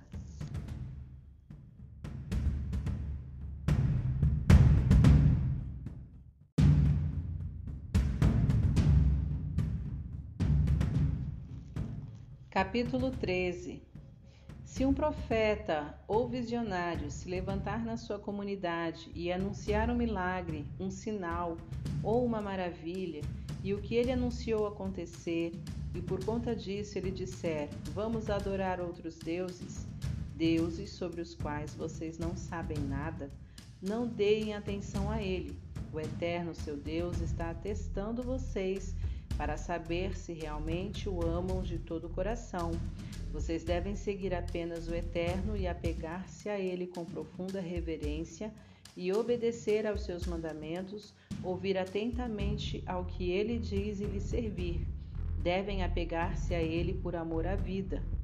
E o profeta ou visionário que fez o convite deve ser morto, porque incentivou a revolta contra o Eterno seu Deus, que os resgatou do Egito, livrou-os da escravidão e preparou um caminho santo para vocês ordenando que andassem por ele.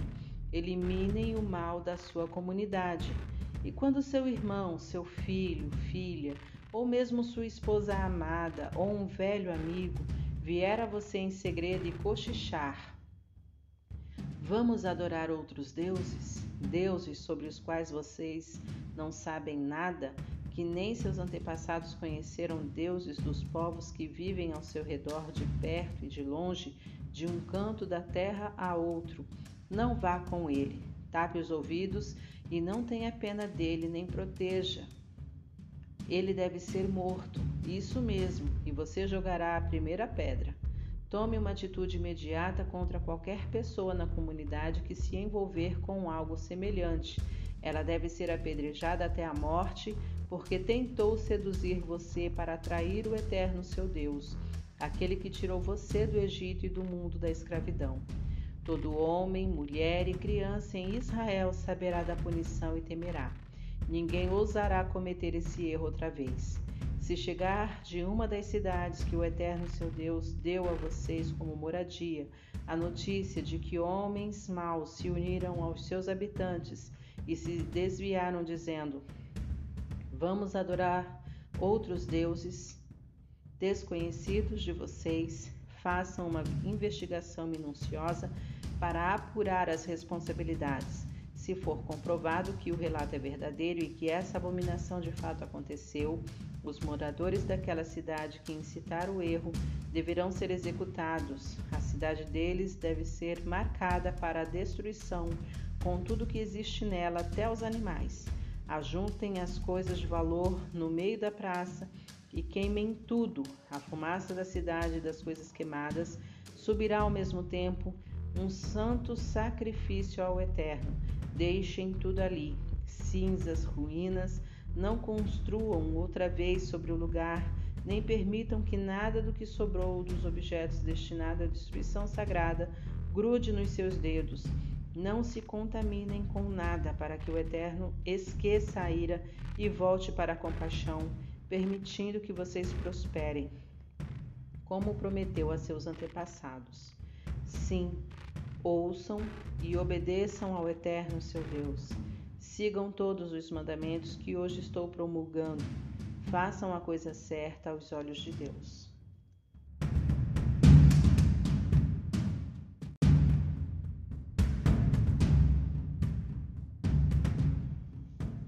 Capítulo 14 Vocês são filhos do Eterno, seu Deus, portanto não mutilem o corpo, nem rapem a cabeça em algum ritual pelos mortos vocês são um povo exclusivo do Eterno.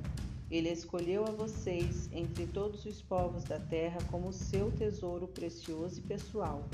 Não comam nada abominável. Estes são os animais que vocês poderão comer: o boi, a ovelha, o bode, o veado, a gazela, a corça, o bode montês, o antílope, o bode selvagem, a ovelha montês, qualquer animal que tiver casco fendido e rumine, mas vocês não poderão comer o camelo, o coelho, nem o rato silvestre, porque eles ruminam, mas não têm o casco fendido, e isso os torna ritualmente impuros. Também não comam o porco, ele tem o casco fendido, mas não rumina, o que o torna ritualmente impuro. Nem mesmo toquem o cadáver de um porco das criaturas que vivem na água, vocês poderão comer as que possuem barbatama, barbatanas e escamas. Se uma criatura não tiver barbatanas ou escamas, vocês não poderão comê-la. É ritualmente impura. Vocês poderão comer qualquer ave ritualmente pura. Essas são as exceções, portanto, não as comam: a águia, o urubu, a águia marinha, o milhafre, qualquer espécie de falcão, qualquer espécie de corvo, a coruja de chifre, a coruja de orelha pequena, a coruja orelhuda, qualquer espécie de gavião, o mocho, o corujão, a coruja branca, a coruja do deserto, o abutre, a coruja pescadora, a cegonha, qualquer tipo de garça, a polpa e o morcego. Os insetos com asas são ritualmente impuros, não os comam, mas criaturas com asas ritualmente puras poderão ser comidas. Visto que vocês são um povo santo ao Eterno, seu Deus, não comam nenhum animal que for encontrado morto. No entanto, vocês poderão dar a carne ao estrangeiro residente na sua região ou vender para ele. Não cozinhem o cabrito no leite da própria mãe, façam uma oferta de 10%, o dízimo, de todas as colheitas dos seus campos, ano após ano. Ele deve ser levado à presença do Eterno, seu Deus, ao lugar que ele determinar para adoração. Ali vocês comerão o dízimo do seu cereal, do vinho e do azeite e a primeira cria dos rebanhos. Dessa forma, aprenderão a viver em profunda reverência diante do Eterno e por toda a vida. Mas, se no lugar que o Eterno escolher para adoração for muito distante e vocês não conseguirem levar o dízimo tão longe, ainda assim Deus os abençoará Troquem seu dízimo por dinheiro e levem o dinheiro ao lugar que o Eterno escolheu como centro de adoração. Usem o dinheiro para comprar qualquer coisa que quiserem: bois, ovelhas, vinho ou outra bebida fermentada, o que preferirem. Vocês e suas famílias então poderão celebrar na presença do Eterno e se alegrar juntos. Entretanto, nunca se esqueçam de cuidar bem dos levitas que vivem nas suas cidades. Eles não receberam nenhuma propriedade como vocês irão receber. Ao final de cada terceiro ano, juntem o resultado de todas as colheitas daquele ano e armazenem tudo nas suas cidades. Guardem como reserva para os levitas, que não receberam propriedade nem herança, e para os estrangeiros, órfãos e viúvas que vivem na sua região. Dessa forma, eles terão comida suficiente e o Eterno, seu Deus, abençoará o trabalho de vocês.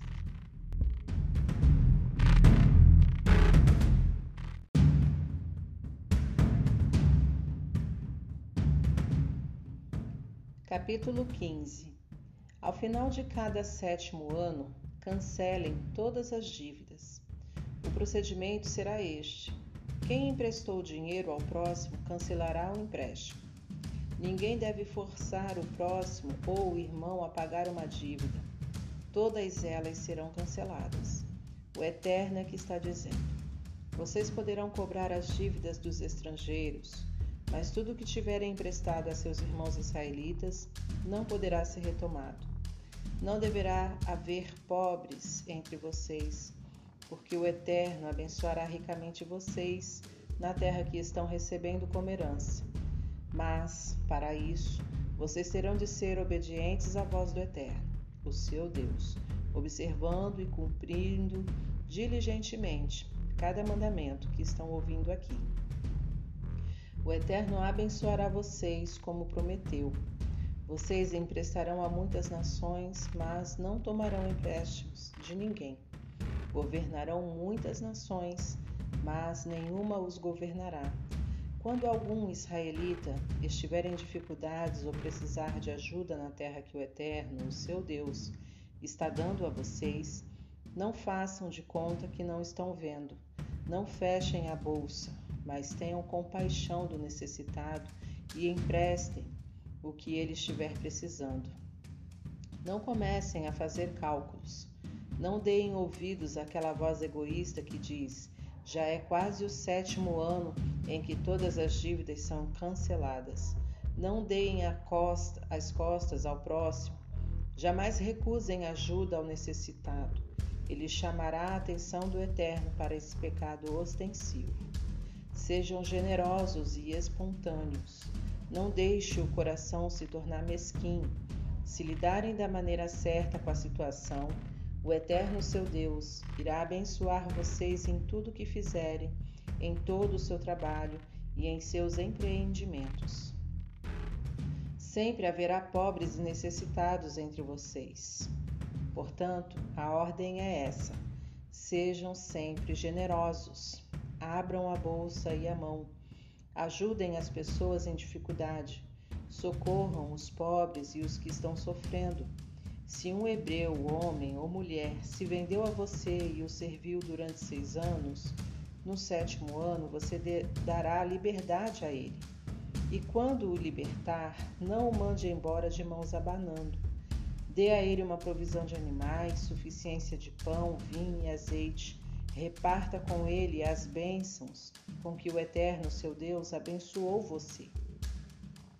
Não se esqueça nem mesmo por um minuto de que você foi escravo no Egito e que o Eterno libertou você daquele mundo de escravidão. Essa é a razão de eu dar hoje essa ordem a você. Mas, se seu escravo amar você e sua família, tiver uma vida agradável na sua casa e disser: Não quero deixar você, pegue um furador e fure a orelha dele contra a porta marcando-o com seu como seu escravo para sempre. Faça a mesma coisa com as mulheres que quiserem continuar a servir a você como escravas. não considere o fato de libertar seu escravo um prejuízo. Afinal, ele trabalhou seis anos para você pela metade do valor de um empregado contratado. Consagrem ao Eterno, seu Deus, todo o primeiro macho de todos os seus rebanhos. Não usem o primeiro macho dos seus rebanhos como animais de trabalho, nem tosquiem as primeiras crias das suas ovelhas. Essas vocês deverão comer todos os anos, com a família, na presença do Eterno, no lugar que ele designou para adoração. Se o animal tiver defeito, for manco, por exemplo, ou cego, se houver alguma coisa errada com ele, não o apresentem como sacrifício ao seu Deus. Fiquem em casa e comam-no ali. Tanto os ritualmente puros quanto os impuros poderão comê-lo, como se faz com a carne da gazela ou do veado. Só não comam o sangue. Derramem o sangue do animal na terra como se fosse água.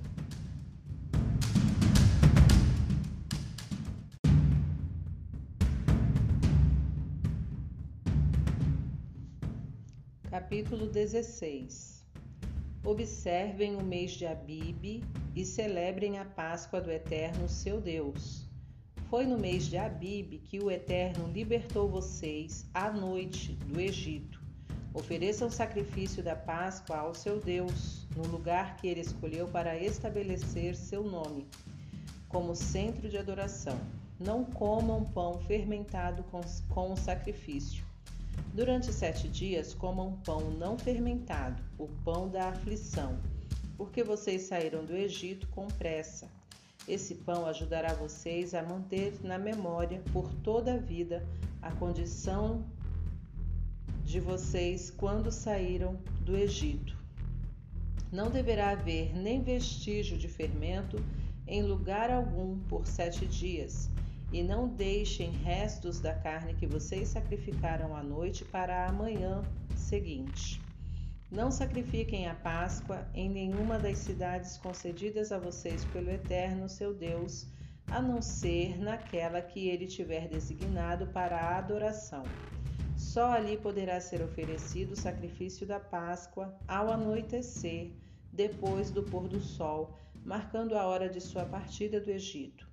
Cozinhem o sacrifício e comam-no no lugar designado pelo Eterno ao raiar do dia, cada um deverá voltar para a sua tenda. Comam pão não fermentado durante seis dias. Separem o sétimo dia como um dia sagrado. Não trabalhem nele. A partir do dia em que vocês puserem a foice no cereal maduro, contem sete semanas. Celebrem a festa das semanas para o Eterno, o seu Deus, levando ofertas voluntárias contribuam com generosidade proporcional às bênçãos que o, com que o Eterno abençoou vocês. Alegrem-se na presença do seu Deus, vocês, seus filhos, seus escravos e os levitas que moram na sua região, e os estrangeiros, órfãos e viúvas que houver entre vocês. Alegrem-se no lugar determinado pelo Eterno para adoração não se esqueçam de que vocês foram escravos no Egito, portanto, sejam diligentes na observância desses regulamentos.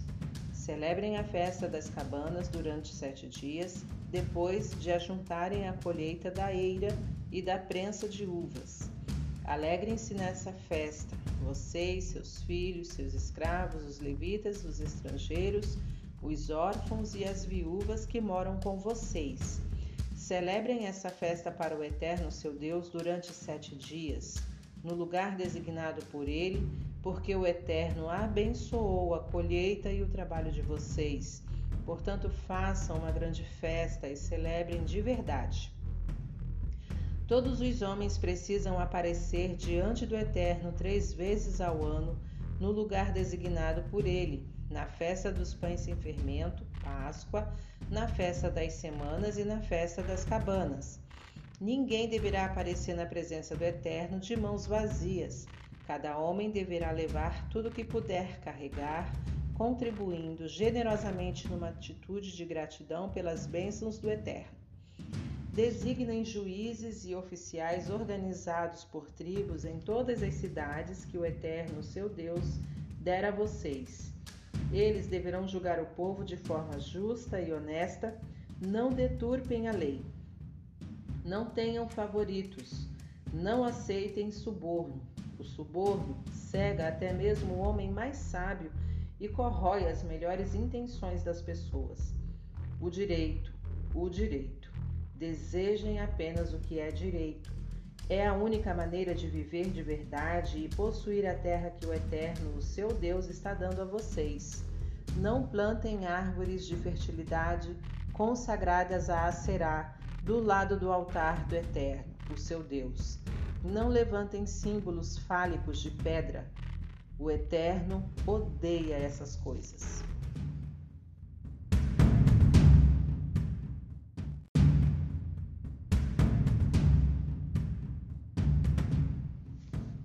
Capítulo 17 Não sacrifiquem ao Eterno seu Deus um novilho ou uma ovelha com defeito ou que tenha qualquer outra anormalidade. Isso é abominação, um insulto ao seu Deus. Se vocês descobrirem que nas cidades concedidas pelo Eterno seu Deus existe alguém fazendo algo errado aos olhos dele, violando a aliança com ele, desviando-se para a adoração a outros deuses, ou se curvando diante deles, do Sol, por exemplo, ou da Lua, ou de qualquer deus estrela, investiguem com cuidado em busca de evidências. Se descobrirem que é verdade que de fato uma abominação foi cometida em Israel, vocês deverão levar a pessoa que cometeu esse mal para fora da cidade e apedrejá-la. Lancem pedras sobre ela até que esteja morta mas será preciso o depoimento de duas ou três testemunhas para que uma pessoa seja executada. Ninguém pode ser executado pelo testemunho de uma única pessoa. As testemunhas deverão jogar a primeira pedra na execução, depois o resto da comunidade participará. Vocês precisam eliminar o mal de sua comunidade. Quando aparecerem questões legais que sejam difíceis demais para vocês, causas difíceis como homicídios, disputas judiciais, brigas, apresentem essas causas no centro de adoração designado pelo Eterno, seu Deus. Os sacerdotes, levitas e o juiz que estiver exercendo o cargo na ocasião deverão julgá-las. Consultem esses homens e eles pronunciarão a sentença. Dado o veredito, tratem de cumprir ali mesmo o que foi decidido Façam o que eles disserem da maneira que eles recomendarem. Sigam as instruções deles nos mínimos detalhes, sem omitir ou acrescentar alguma coisa. A pessoa que ignorar ou distorcer a decisão do sacerdote ou do juiz que está exercendo o ofício na presença do Eterno pode se considerar morta, e vocês irão executá-la. Livrem Israel desse mal. Os que souberem da punição pensarão duas vezes antes de errar. Essa medida combaterá o comportamento presunçoso. Se depois de entrar na terra que o Eterno seu Deus está dando a vocês, e depois de tomar posse dela e se estabelecer, surgir a ideia: vamos eleger um rei sobre nós, como nas nações ao redor de nós, aceitem o rei que o Eterno escolher. Escolham um rei entre os homens do povo israelita. Não elejam como rei um estrangeiro mas só alguém do povo. E tomem cuidado para que ele não construa uma máquina de guerra para si, acumulando cavalos e carros de guerra. Ele não deve enviar emissários ao Egito para buscar mais cavalos, porque o Eterno disse a vocês: vocês nunca mais voltarão para lá. Cuidem também que ele não monte um harém, colecionando mulheres que os desviarão do caminho estreito. Cuidem ainda para que ele não acumule muita prata e ouro. Eis o que precisa ser feito. Quando tomar posse do trono do seu reino, a primeira coisa que ele deverá fazer é confeccionar para si uma cópia desta revelação num rolo que deverá ser feita sob a supervisão dos sacerdotes levitas. O rolo deverá permanecer ao lado dele o tempo todo e ele deverá estudá-lo todos os dias, para que aprenda a temer o Eterno e a viver em obediência reverente a estas leis e regulamentos. Ele não deverá cair na armadilha do orgulho e da arrogância, alterando os mandamentos a seu bel prazer para adaptá-los a seus propósitos ou elaborando uma versão própria. Se ler o livro e aprender seu conteúdo, ele terá um reinado longo, como rei de Israel, e seus filhos também.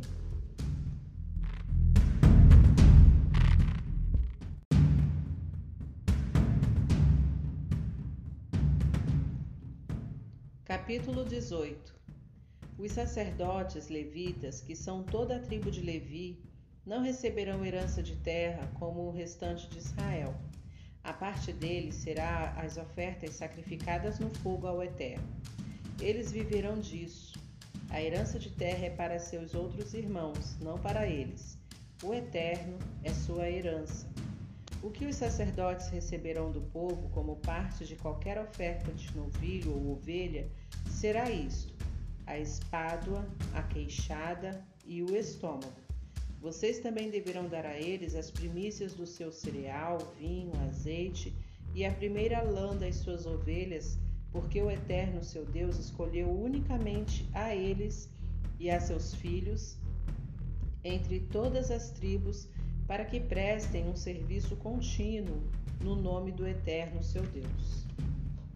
Se um levita mudar de cidade em Israel, e ele tem o direito de se mudar para onde quiser e vier ao lugar designado pelo Eterno para adoração, ele poderá servir ali em nome do Eterno com todos os seus irmãos levitas que estiverem presentes e em serviço na presença do Eterno.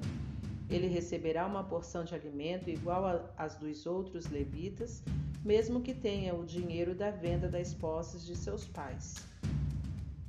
Quando entrarem na terra que o Eterno, seu Deus, está dando a vocês, não adorem o modo de vida abominável das nações que vivem ali. Não ousem sacrificar seu filho no fogo. Não pratiquem adivinhação nem magia. Não façam presságios nem pratiquem feitiçaria. Não façam encantamentos nem consultem espíritos ou mortos para entrar em contato com os mortos. Os que fazem essas coisas são uma abominação para o Eterno. É exatamente por essas práticas abomináveis que o Eterno está expulsando estas nações. Sejam leais ao Eterno, seu Deus. Essas nações que vocês estão prestes a expulsar do país se associam, se associam com magos e feiticeiros. Mas não será assim com vocês. O Eterno proíbe essas práticas. O Eterno levantará um profeta para Israel que sairá do meio de vocês, do convívio de seus irmãos, um profeta como eu. Deem todo o crédito a ele. Foi isso que vocês pediram ao Eterno, seu Deus, no Horebe, no dia em que estavam reunidos na montanha, quando disseram: Já não conseguimos ouvir mais o Eterno, não suportamos ver mais fogo, vamos morrer. E o Eterno me disse: Eles estão certos, disseram a verdade. Vou levantar para eles um profeta dos próprios irmãos deles. Eu direi o que ele deve falar, e ele passará ao povo tudo o que eu disser. E a pessoa que não der ouvidos às minhas palavras transmitidas por ele vai acertar as contas comigo. Mas qualquer farsante que se apresentar como profeta e alegar dizer em meu nome algo que não autorizei, ou falar em nome de outros deuses, esse profeta terá de morrer. Talvez vocês estejam imaginando como vamos saber se a mensagem veio do Eterno ou não. Eis o teste. Se o que o profeta disser em nome do Eterno não acontecer, obviamente, o Eterno não está por trás disso. Foi invenção do profeta que deve ser ignorado.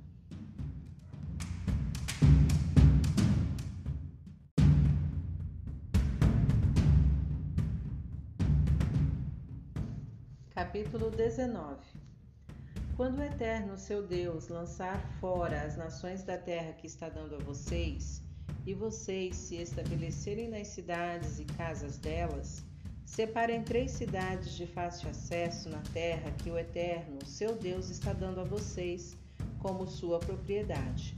Dividam a terra em três partes, essa terra que o Eterno está dando como sua herança, e façam estradas para essas cidades, a fim de que qualquer pessoa que acidentalmente matar outra possa fugir para uma dessas cidades. Esta é a orientação para aquele que matou alguém e fugiu para uma dessas cidades com o propósito de se refugiar. A morte do seu próximo tem de ser sem premeditação e não pode haver histórico de inimizade entre eles. Por exemplo, um homem vai à floresta com seu amigo para cortar uma árvore. Ele ergue o machado e o ferro escapa do cabo e acerta o amigo, matando. Ele poderá fugir para uma dessas cidades e salvar a sua vida.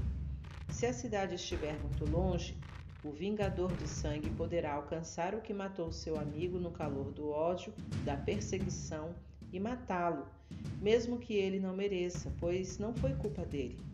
Não havia histórico de inimizade entre eles. Por isso ordeno: separem essas três cidades para vocês. Quando o Eterno seu Deus aumentar o território de vocês, ampliando suas fronteiras, como, ele prometeu solenemente aos seus antepassados, se vocês obedecerem a tudo que estou ordenando, isto é, amando ao Eterno e fazendo sempre o que ele diz, separem outras três cidades de refúgio para que não haja a possibilidade de ser derramado sangue inocente na sua terra. Vocês estão recebendo essa terra como herança Portanto, não vão contaminá-la com sangue inocente e atrair a culpa desse sangue sobre vocês, vão? Mas se um homem com uma história de ódio pelo próximo fizer uma emboscada para ele, matá-lo e então correr para uma dessas cidades, aí a história é outra. Os anciãos da cidade dele deverão mandar buscá-lo e entregá-lo ao vingador de sangue para ser executado.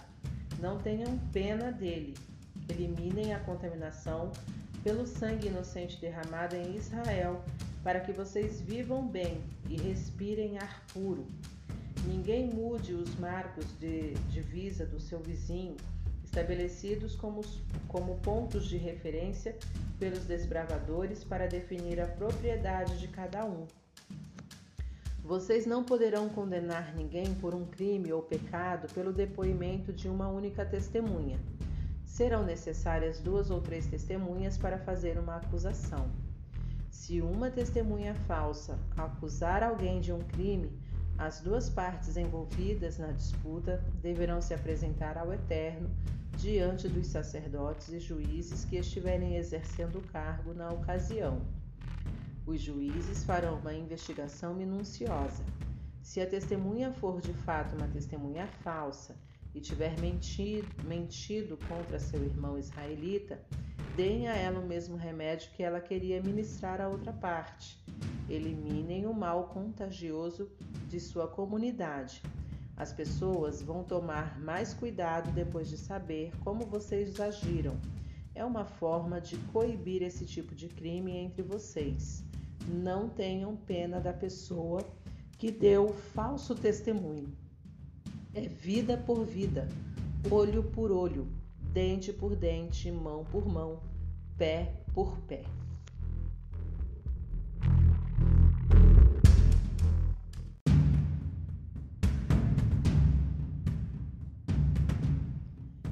Capítulo 20 Quando vocês forem, forem à guerra contra seu inimigo, e perceberem que ele possui cavalos, carros e soldados em número muito superior ao de vocês, não se encolham de medo diante deles. O Eterno que tirou vocês do Egito está com vocês. Quando a batalha estiver prestes a começar, chamem o sacerdote para que fale às tropas. Ele dirá: Atenção, Israel! Em alguns minutos vocês enfrentarão seu inimigo numa batalha. Não tenham medo, não percam o ânimo, não hesitem, não entrem em pânico. O Eterno seu Deus estará ali com vocês, lutando também contra seus inimigos e lutando para vencer. Então será a vez de os oficiais falarem. Eles dirão: Alguns homens aqui construíram uma casa nova, mas ainda não a dedicou. Que ele vá para casa agora mesmo para que não aconteça de ele morrer em batalha e outro dedicar a casa. Algum homem aqui plantou uma vinha, mas ainda não desfrutou as uvas? Que ele vá para casa agora mesmo, para que não aconteça de ele morrer em batalha e outro homem desfrutar suas uvas. Algum homem aqui assumiu o compromisso de casamento e ainda não recebeu a esposa? Que ele vá para casa agora mesmo, para que não aconteça de ele morrer em batalha e outro receber sua mulher. Os oficiais continuarão. Há algum homem aqui que está com medo, perdeu a coragem? Que ele vá para casa agora mesmo, para que não influencie seus irmãos israelitas com seu medo e sua atitude covarde. Quando acabarem de falar aos homens, os oficiais deverão designar comandantes para as tropas que as passarão em revista. Quando vocês estiverem para atacar uma cidade, gritem: paz! Se os habitantes responderem sim, paz, e abrirem as portas, então todos ali serão recrutados para fazer trabalhos forçados e servirão a vocês. Mas se eles não concordarem com a paz e insistirem na guerra, vocês os atacarão. O Eterno seu Deus os entregará em suas mãos. Matem todos os homens à espada, mas não matem mulheres, crianças nem animais. Vocês poderão pegar tudo o que estiver dentro da cidade como despojo para usar e comer. Presente do Eterno. Será esse o procedimento para com as cidades distantes que não pertencem às nações vizinhas de vocês. Mas com as cidades dos povos que o Eterno seu Deus está dando a vocês como herança será diferente. Não poupem ninguém. A santa destruição abrange os hititas, os amorreus, os cananeus, os ferezeus, os heveus e os jebuseus, em obediência à ordem do Eterno. O motivo é que não reste ninguém na terra para ensinar a vocês as abominações que eles praticam com seus deuses, pois vocês acabarão pecando contra o Eterno. Quando sitiarem uma cidade e o cerco for prolongado, não cortem as árvores em torno dela, porque serão seu alimento. Portanto, não as derrubem. Por acaso as árvores são soldados que atacam vocês com armas? A exceção são as árvores não frutíferas. Essas podem ser cortadas e usadas como vigas para a construção de engenhos de sítio contra a cidade que está resistindo a vocês até que ela caia.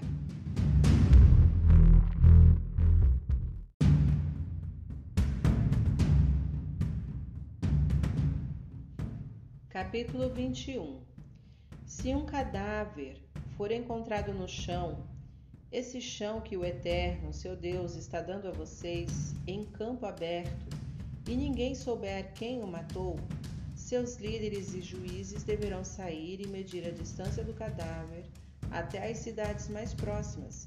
Então, os líderes e juízes da cidade mais próxima pegarão uma novilha que nunca foi usada no trabalho, que nunca usou uma canga, eles levarão a novilha para o vale com um ribeiro de água intermitente, um vale que nunca tenha sido arado nem plantado, e ali quebrarão o pescoço da novilha.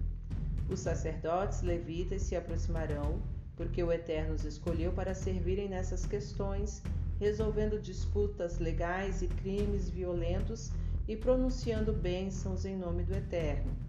Finalmente, os líderes da cidade mais próxima do cadáver lavarão as mãos sobre a novilha que teve o pescoço quebrado no ribeiro e dirão: Não fomos nós que matamos esse homem e não vimos quem foi. Purifica teu povo Israel, que resgataste, ó Eterno. Purifica teu povo Israel de qualquer culpa nesse assassinato. Isso livrará vocês de qualquer responsabilidade no assassinato ao adotar este procedimento, vocês serão absolvidos de qualquer participação no assassinato, porque terão feito o que é correto aos olhos do Eterno. Quando vocês forem à guerra e o Eterno seu Deus der a vitória a vo e vocês fizerem prisioneiros, se um dos soldados perceber entre os prisioneiros de guerra uma mulher bonita e se sentir atraído por ela e quiser casar-se com ela, eis o que deve fazer. Ele deverá levá-la para casa, e ela rapará a cabeça, cortará as unhas e se desfará das roupas que estava usando quando foi capturada. Ela deverá ficar na casa dele um mês inteiro, pranteando seu pai e sua mãe. Depois disso, ele poderá ter intimidade com ela como marido e mulher. Se ele não gostar dela, terá de deixá-la partir e ela viverá onde quiser, mas não poderá vendê-la ou usá-la como escrava, pois a humilhou. Se um homem tiver duas mulheres e amar uma delas e a outra não, e ambas derem filhos a ele, se o primeiro filho for da mulher que ele não ama, na época de dividir a herança, ele não poderá tratar o filho da mulher que ele ama como seu primeiro filho, desprezando o filho da mulher que não ama. Porque, na verdade, este é o primeiro filho. Ele será obrigado a reconhecer os direitos de herança do verdadeiro primogênito, o filho da mulher que ele não ama, e dará a ele porção dupla da herança. Esse filho é a primeira prova da sua virilidade e os direitos de primogênito são dele. Quando o homem tiver um filho teimoso, um verdadeiro rebelde que não faz nada do que seu pai ou sua mãe pedem, que não obedece a eles, mesmo que eles o disciplinem, então seu pai e sua mãe deverão levá-lo à força aos líderes na porta da cidade e dizer àquelas autoridades: Este nosso filho é rebelde e teimoso, ele não nos respeita, é descontrolado e beberrão. Então todos os homens da cidade lançarão pedras contra ele até que ele morra. Assim vocês eliminarão o mal contagioso do meio de vocês.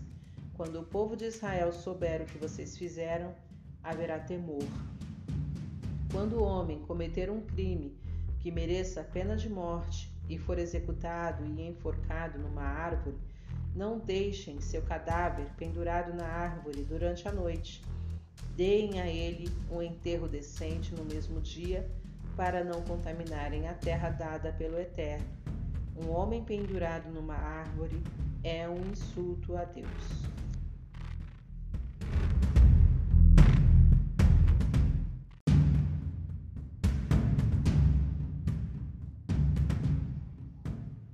Capítulo 22 Se o boi ou a ovelha de um israelita se extraviar e vocês o virem, não desvie o olhar, fingindo que não é com vocês. Devolvam o animal imediatamente. Se seu irmão israelita não estiver por perto ou vocês não souberem a quem pertencem, levem o animal para casa e cuidem dele até que seu irmão apareça e pergunte por ele. Então, devolvam o animal a seu dono. Façam a mesma coisa com o jumento, a peça de roupa ou qualquer outra coisa que um israelita perder. Não façam de conta que não viram nada. Se vocês virem o jumento ou o boi de um israelita caindo no caminho, não passe direto. Ajudem o animal a se levantar. A mulher não deverá usar roupa de homem, nem o homem usar roupa de mulher. É abominação para o Eterno seu Deus. Quando vocês encontrarem um ninho de pássaro no caminho, seja numa árvore, seja no chão, e a mãe estiver sobre os filhotes ou sobre os ovos, não apanhem a mãe com os filhotes. Vocês poderão apanhar os filhotes mas deixem a mãe, para que vocês tenham vida longa na terra. Quando construírem uma casa nova, façam um parapeito em volta do terraço para que ninguém caia e morra. A sua família se torne responsável por aquela que morre. Não semeiem dois tipos de semente numa vinha se fizerem isso, perderão o que foi semeado, a produção total da vinha. Não ponham um boi e um jumento debaixo da mesma canga para arar a terra. Não usem roupas de lã e linho misturado no mesmo tecido. façam borlas nos quatro cantos do manto que vocês usam para se cobrir. Se o homem se casar com uma mulher, deitar-se com ela e depois a rejeitar e falar mal dela, dizendo: Eu me casei com esta mulher, mas quando me deitei com ela, descobri que ela não era virgem. Então o pai e a mãe da moça deverão levar a filha com a prova da virgindade dela aos líderes na porta da cidade. O pai deverá dizer àquelas autoridades: Dei minha filha a este homem como esposa e ele a rejeitou. Agora ele fala mal dela, dizendo que ela não era virgem. Mas vejam, aqui está a prova da virgindade da minha filha. Então ele deverá estender um manto manchado de sangue da noite de núpcias diante dos líderes, para que o examinem. Os líderes então pegarão o homem e o castigarão. Aplicarão ainda uma multa de cem peças de prata e darão a prata ao pai da moça. O homem difamou uma virgem de Israel. Ele terá de continuar casado com ela a vida toda jamais poderá se divorciar dela. Mas se a acusação for verdadeira e não houver evidência da virgindade da moça, os homens da cidade a levarão à porta da casa dos pais dela e a apedrejarão até que ela morra. Ela agiu de forma vergonhosa em Israel, como uma prostituta, enquanto ainda estava na casa de seus pais. Eliminem o mal do meio de vocês. Se um homem for encontrado deitado com uma mulher de outro homem, ambos devem morrer. Eliminem esse mal de Israel. Se um homem se encontrar com uma virgem, uma moça, noiva de outro homem, e deitar-se com ela, levem os dois para a porta da cidade e apedrejem-nos ali até que morram. A moça, porque não gritou pedindo ajuda na cidade, e o homem porque a violentou, desonrando a noiva do próximo. Vocês precisam eliminar esse mal do meio de vocês. Mas se foi no campo que o homem encontrou a moça, noiva, e a violentou, apenas o homem deverá morrer. Não façam nada à moça. Ela não fez nada de errado. É semelhante ao caso do homem que encontra o próximo no campo e o mata quando a moça noiva gritou por ajuda, não havia ninguém por perto para ouvir, a, para ouvir e ajudá-la. Se o homem encontrar uma virgem que nunca esteve noiva e a agarrar e violentar, e os dois forem descobertos, o homem que a violentou terá de dar ao pai dela cinquenta peças de prata e se casar com ela, porque tirou vantagem da moça, e ele nunca poderá se divorciar dela. Um homem não poderá se casar com a ex-mulher de seu pai. Isso desonraria os direitos de seu pai.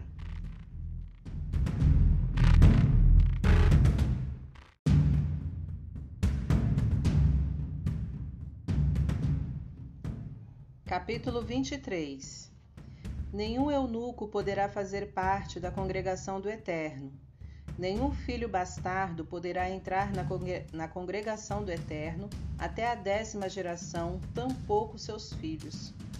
Nenhum amonita ou moabita poderá entrar na congregação do Eterno até a décima geração, tampouco seus filhos. Essas nações não foram receptivas a vocês na sua jornada quando vocês vieram do Egito. Além disso, contrataram Balaão, filho de Beor, de Petor, na Mesopotâmia, para amaldiçoar vocês. O Eterno, seu Deus, se recusou a dar ouvidos a Balaão, mas transformou a maldição em bênção.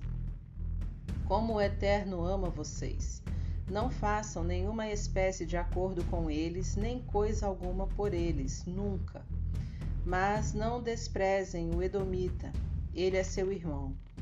E não desprezem o egípcio, eles vocês foram estrangeiros na terra deles. Os filhos dos Edomitas e dos egípcios poderão entrar na congregação do Eterno na terceira geração.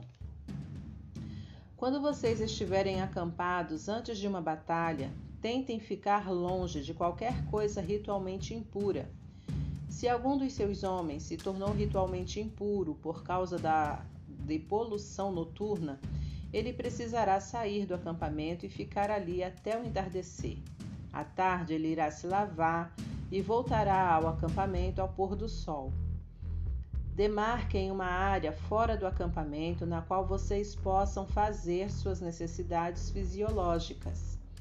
Além das armas, levem uma pá. Depois de evacuar, façam um buraco com a pá e cubram os excrementos. O Eterno, o, o seu Deus, anda pelo acampamento. Ele está presente para libertar vocês e dar a vitória sobre os inimigos. Portanto, mantenham o acampamento santo, não tolerem nada que seja indecente ou ofensivo aos olhos do Eterno. Não devolvam o escravo fugitivo ao seu senhor. Ele procurou vocês em busca de refúgio. Permitam que ele viva onde quiser, protegido pelos muros da cidade. Não se aproveitem dele. Nenhuma filha em Israel poderá tornar-se prostituta cultual, e nenhum filho em Israel poderá tornar-se prostituto cultual. E não tragam os ganhos de prostituta sagrada ou de sacerdote cafetão para a casa do Eterno, o seu Deus, para pagar qualquer voto. Dinheiro dessa origem é abominação para o Eterno.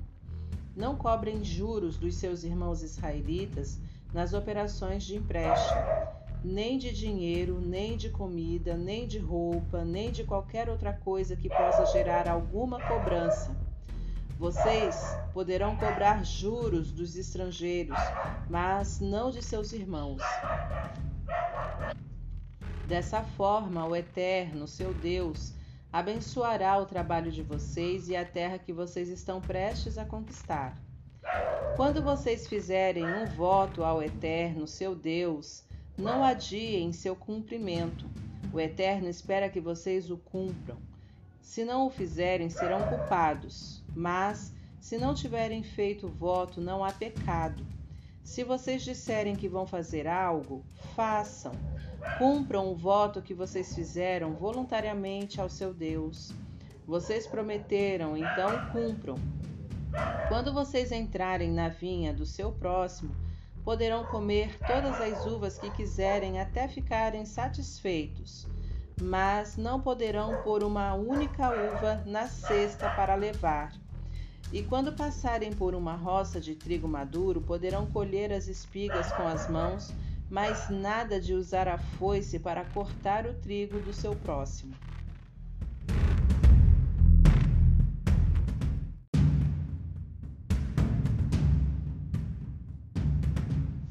Capítulo 24 Se um homem casar com uma mulher e acontecer de ele não gostar mais dela, porque encontrou algo de errado em sua esposa, ele poderá dar a ela a certidão de divórcio. Deve entregá-la em mãos e mandá-la embora. Depois que ela o deixar, se ela se tornar a mulher de outro homem, e o segundo marido também a desprezar e der a certidão de divórcio a ela, e a mandá-la embora ou morrer, o primeiro marido que se divorciou dela não poderá se casar com ela outra vez. Ela se tornou ritualmente impura e seu novo casamento com ele seria uma abominação na presença do Eterno. Ele contaminaria a terra com pecado, essa terra que o Eterno está dando a vocês como herança. Quando o homem tomar uma nova esposa, ele não deve sair para a guerra nem ser obrigado a desempenhar outra função pública. Ele tem direito a um ano de, de licença para ficar em casa e fazer a sua esposa feliz. Não tomem um moinho ou a pedra superior do moinho como garantia de um empréstimo. Vocês estariam tomando o meio de sobrevivência da pessoa. Se o homem for flagrado sequestrando outro israelita para escravizá-lo ou vendê-lo, o sequestrador terá de morrer. Eliminem esse mal do meio de vocês. Aviso: se uma séria doença de pele irromper, sigam à risca as orientações dos sacerdotes levitas, como ordenei a eles. Não se esqueçam do que o Eterno, o seu Deus, fez a Miriam no caminho depois que vocês saíram do Egito. Quem fizer um empréstimo de qualquer tipo ao próximo não poderá entrar na casa dele para tomar o objeto de garantia do empréstimo. Deverá esperar do lado de fora da casa. Deverá deixar que o homem que tomou o empréstimo traga o objeto de garantia até ele. E se o que pediu o empréstimo for pobre, o que concedeu o empréstimo não deverá usar o manto dele para dormir terá de devolvê-lo antes do anoitecer, para que ele possa se cobrir e abençoar a pessoa que concedeu o empréstimo a ele. Aos olhos do Eterno, seu Deus, isso será considerado um ato justo. Não se aproveitem do trabalhador pobre e necessitado, seja um irmão israelita, seja um estrangeiro que viva na sua cidade. Paguem ao final de cada dia de trabalho porque ele depende do salário de cada dia para viver e precisa do dinheiro no ato. Se você retiver o pagamento dele, ele reclamará ao Eterno e você terá um pecado na sua ficha. Os pais não poderão ser mortos por causa dos filhos, nem os filhos por causa dos pais. Cada pessoa terá de morrer pelos próprios pecados. Cuidem para que os estrangeiros e os órfãos não sejam prejudicados em seus direitos. Não tomem o manto da viúva como garantia de empréstimo. Nunca se esqueçam de que vocês foram escravos no Egito e que o Eterno, seu Deus, os tirou de lá. Eu ordeno, façam o que estou dizendo. Quando vocês fizerem a colheita do cereal e deixarem cair um feixe no campo, não voltem para apanhá-lo Deixem-no para os estrangeiros, os órfãos e as viúvas. Assim o Eterno, seu Deus, abençoará o seu trabalho.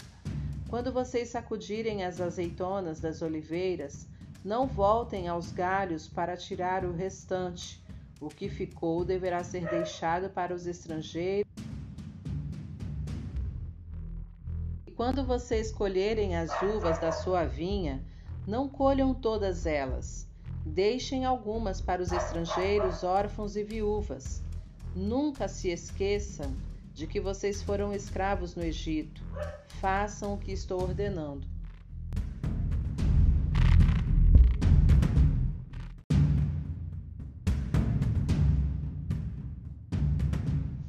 Capítulo 24 Se um homem casar com uma mulher e acontecer de ele não gostar mais dela, porque encontrou algo de errado em sua esposa, ele poderá dar a ela a certidão de divórcio. Deve entregá-la em mãos e mandá-la embora. Depois que ela o deixar, se ela se tornar a mulher de outro homem, e o segundo marido também a desprezar e der a certidão de divórcio a ela, e a mandá-la embora ou morrer, o primeiro marido que se divorciou dela não poderá se casar com ela outra vez ela se tornou ritualmente impura e seu novo casamento com ele seria uma abominação na presença do Eterno. Ele contaminaria a terra com pecado, essa terra que o Eterno está dando a vocês como herança. Quando o homem tomar uma nova esposa, ele não deve sair para a guerra, nem ser obrigado a desempenhar outra função pública. Ele tem direito a um ano de, licença para ficar em casa e fazer a sua esposa feliz. Não tomem um moinho ou a pedra superior do moinho como garantia de um empréstimo. Vocês estariam tomando o meio de sobrevivência da pessoa. Se o homem for flagrado sequestrando outro israelita para escravizá-lo ou vendê-lo, o sequestrador terá de morrer. Eliminem esse mal do meio de vocês. Aviso: se uma séria doença de pele irromper, sigam à risca as orientações dos sacerdotes levitas, como ordenei a eles. Não se esqueçam do que o Eterno, o seu Deus, fez a Miriam no caminho depois que vocês saíram do Egito. Quem fizer um empréstimo de qualquer tipo ao próximo não poderá entrar na casa dele para tomar o objeto de garantia do empréstimo. Deverá esperar do lado de fora da casa deverá deixar que o homem que tomou o empréstimo traga o objeto de garantia até ele. E se o que pediu o empréstimo for pobre, o que concedeu o empréstimo não deverá usar o manto dele para dormir. terá de devolvê-lo antes do anoitecer, para que ele possa se cobrir e abençoar a pessoa que concedeu o empréstimo a ele. Aos olhos do Eterno, seu Deus, isso será considerado um ato justo. Não se aproveitem do trabalhador pobre e necessitado, seja um irmão israelita, seja um estrangeiro que viva na sua cidade. Paguem ao final de cada dia de trabalho, porque ele depende do salário de cada dia para viver e precisa do dinheiro no ato. Se você retiver o pagamento dele, ele reclamará ao Eterno e você terá um pecado na sua ficha. Os pais não poderão ser mortos por causa dos filhos, nem os filhos por causa dos pais. Cada pessoa terá de morrer pelos próprios pecados. Cuidem para que os estrangeiros e os órfãos não sejam prejudicados em seus direitos. Não tomem o manto da viúva como garantia de empréstimo. Nunca se esqueçam de que vocês foram escravos no Egito e que o Eterno, seu Deus, os tirou de lá. Eu ordeno, façam o que estou dizendo. Quando vocês fizerem a colheita do cereal e deixarem cair um feixe no campo, não voltem para apanhá-lo. Deixem-no para os estrangeiros, os órfãos e as viúvas. Assim o Eterno, seu Deus, abençoará o seu trabalho. Quando vocês sacudirem as azeitonas das oliveiras, não voltem aos galhos para tirar o restante. O que ficou deverá ser deixado para os estrangeiros. E quando vocês colherem as uvas da sua vinha, não colham todas elas. Deixem algumas para os estrangeiros, órfãos e viúvas. Nunca se esqueçam de que vocês foram escravos no Egito. Façam o que estou ordenando.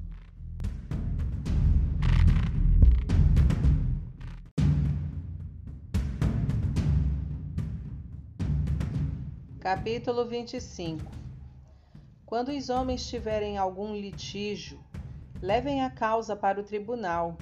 Os juízes terão de decidir entre eles, declarando um inocente e o outro culpado. Se o culpado merecer castigo, o juiz exigirá que o homem se, pro se prostre diante dele e receba tantos açoites quantos forem devidos pelo seu delito mas o número nunca deve exceder 40. Infligir mais de 40 açoites é degradante para o ser humano.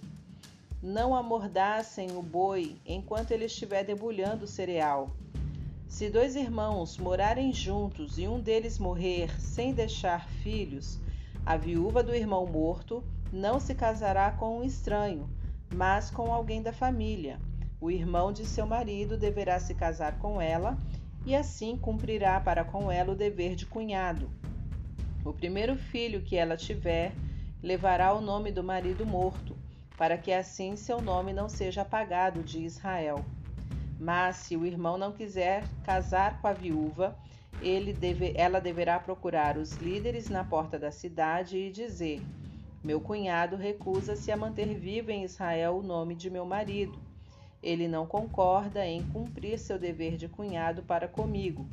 Então os líderes chamarão o irmão do morto para interrogá-lo. Se ele continuar teimando e disser não quero me casar com ela, a cunhada deverá tirar a sandália do pé dele, cuspir no rosto dele e dizer: Isso que acontece ao homem que se recusa a manter vivo o nome e a família de seu irmão sejam os descendentes dele conhecidos em Israel como a família do sem sandália. Quando dois homens estiverem brigando e a mulher de um deles, para livrar seu marido, pegar o outro pelos órgãos genitais, vocês deverão cortar a mão dela. Não tenham pena. Não carreguem na bolsa dois padrões de peso, um maior e outro menor nem usem dois padrões de medida, um maior e outro menor. Usem apenas um padrão de peso correto e honesto e apenas uma medida correta e honesta para que tenham vida longa na terra que o Eterno, seu Deus, está dando a vocês. Pesos e medidas desonestos são uma abominação para o Eterno, bem como toda a corrupção no mundo dos negócios. Não se esqueçam do que os Amalequitas fizeram no caminho depois que vocês saíram do Egito. Eles os atacaram quando vocês, de tão cansados, mal conseguiam pôr um pé na frente do outro e mataram sem dó nem piedade os israelitas que ficaram para trás. Não tiveram temor algum do Eterno. Depois que o Eterno, seu Deus, der a vocês o descanso de todos os seus inimigos, a sua volta na terra que receberem por herança, vocês terão mais uma tarefa: apagar o nome dos Amalequitas da face da terra. Não se esqueçam.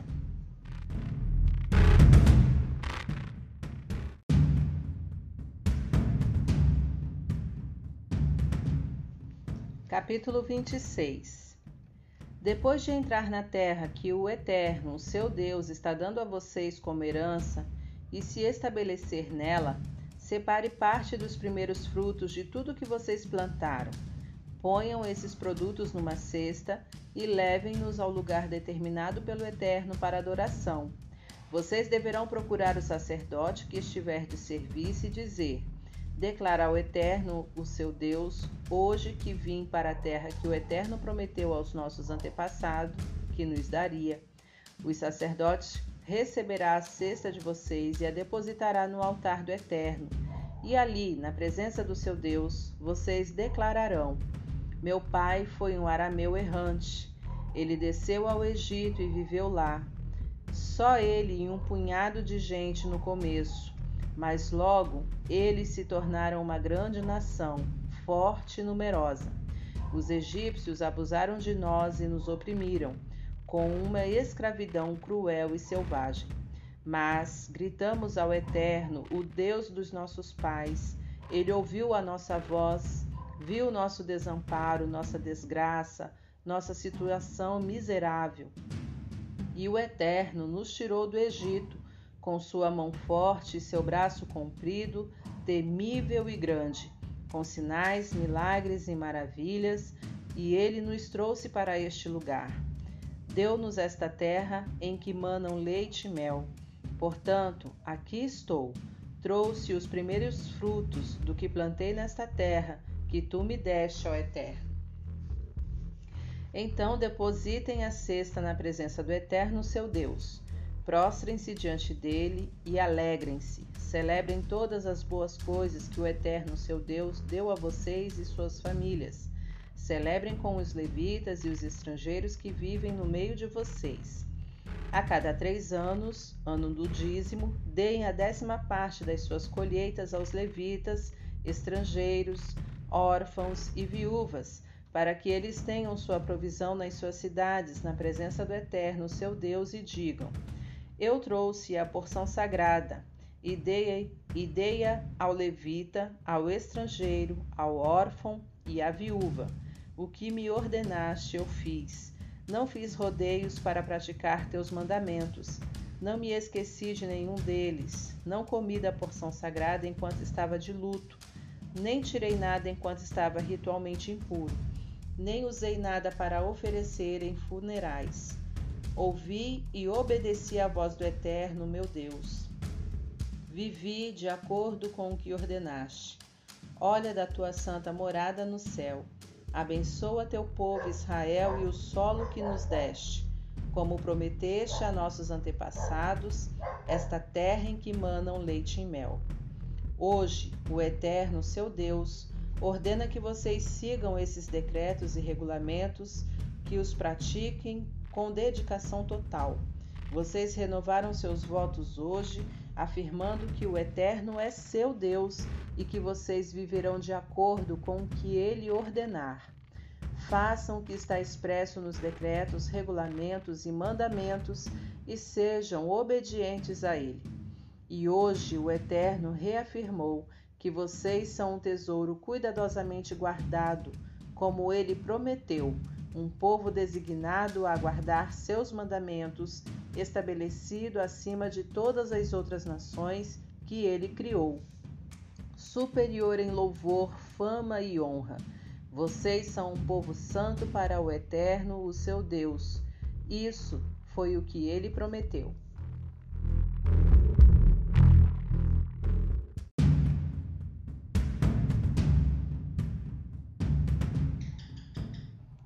Capítulo 27 Moisés deu esta ordem aos líderes de Israel: Obedeçam a todos os mandamentos que estou promulgando hoje. No dia em que vocês atravessarem o Jordão para a terra que o Eterno, seu Deus, está dando a vocês, levantem pedras grandes e pintem-nas com cal depois de cruzar o rio, escrevam nas pedras todas as palavras desta revelação, para que entrem na terra que o Eterno, seu Deus, está dando a vocês. Essa terra que transborda de leite e mel, prometida a vocês pelo Deus de seus pais. Assim, depois de cruzar o Jordão, levantem essas pedras no Monte Ebal e pintem-nas com cal. Construam um altar de pedras para o Eterno, seu Deus, nesse monte. Não empreguem ferramentas de ferro nas pedras. Construam um altar com pedras brutas e ofereçam nele suas ofertas queimadas ao Eterno. Vocês devem apresentar suas ofertas de paz e comê-las ali, alegrando-se na presença do Eterno escrevam nas pedras, de forma legível, todas as palavras desta revelação. Moisés e os sacerdotes levitas falaram a todo o povo de Israel: Silêncio! Ouça atentamente, povo de Israel. Neste dia vocês se tornaram o povo do Eterno, o seu Deus. Ouçam a voz do Eterno, obedeçam aos seus mandamentos e regulamentos que hoje estão sendo promulgados. Nesse mesmo dia, Moisés ordenou: Depois que vocês cruzarem o Jordão, as seguintes tribos estarão no Monte Gerizim para abençoar o povo: Simeão, Levi, Judá, Issacar, José e Benjamim. E estas tribos estarão no Monte Ebal para pronunciar a maldição: Ruben, Gade, Azer, Zebulão, Zebulon, Dan e Naphtali.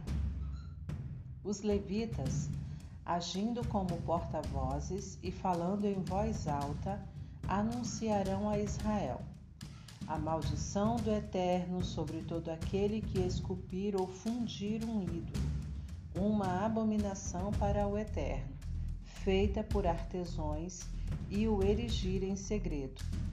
E todos responderão: Sim, com certeza. A maldição do Eterno sobre todo aquele que desonrar seu pai ou sua mãe.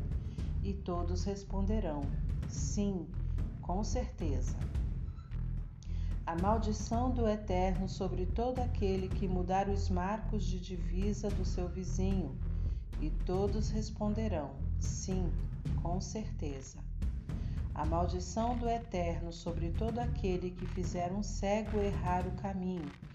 E todos responderão: Sim, com certeza. A maldição do Eterno sobre todo aquele que interferir na justiça devida ao estrangeiro, ao órfão e à viúva.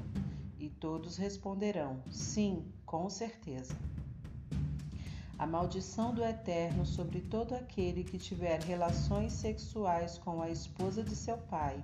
Ele desonrou a mulher de seu pai. E todos responderão: Sim, com certeza.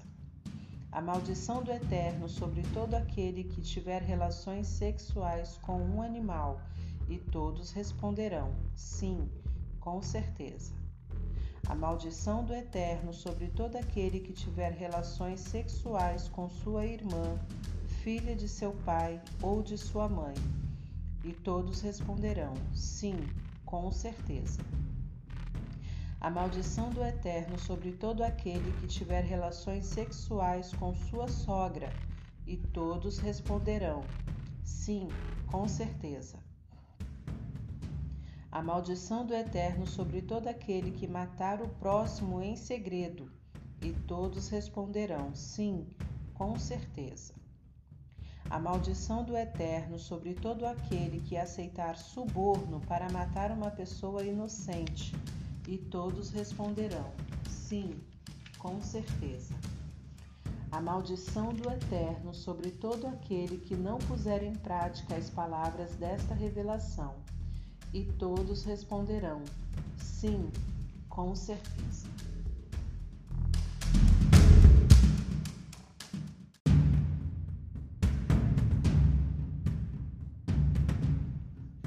Capítulo 28 Se vocês ouvirem atentamente a voz do Eterno seu Deus, e obedecerem de coração a todos os seus mandamentos que hoje estou promulgando, o Eterno os elevará muito acima das outras nações do mundo. Todas estas bênçãos virão sobre vocês e se espalharão além de vocês, se obedecerem à voz do Eterno seu Deus. A bênção do Eterno na cidade, a bênção do Eterno no campo, a bênção do Eterno sobre os seus filhos e sobre as colheitas das suas terras, os filhotes de suas criações, as crias do seu gado, os cordeiros dos seus rebanhos, a bênção do Eterno sobre sua cesta de pão, a bênção do Eterno sobre tudo o que fizerem.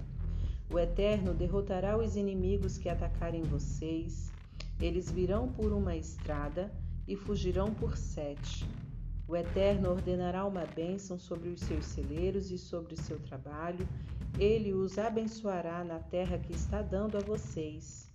O Eterno os separará como povo santo para ele, como prometeu, se vocês obedecerem a ele e viverem conforme o que ele determinou.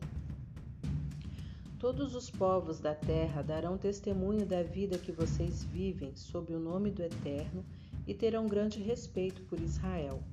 O Eterno derramará grande prosperidade sobre vocês, sobre os filhos do seu ventre, as crias dos seus animais e as colheitas da sua terra, a terra que ele prometeu aos seus antepassados dar a vocês.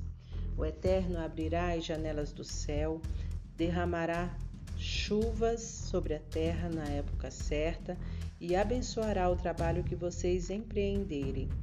Vocês emprestarão a muitas nações, mas nunca precisarão tomar emprestado. O Eterno fará de vocês cabeça das nações, não cauda.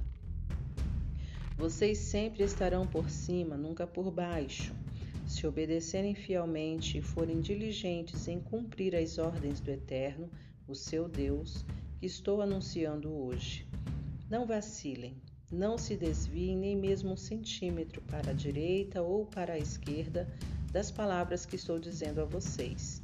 Não sigam nem adorem outros deuses. Vou dizer agora o que acontecerá se vocês não ouvirem atentamente a voz do Eterno, seu Deus, e não obedecerem diligentemente a todos os mandamentos e instruções que estão ouvindo hoje aqui.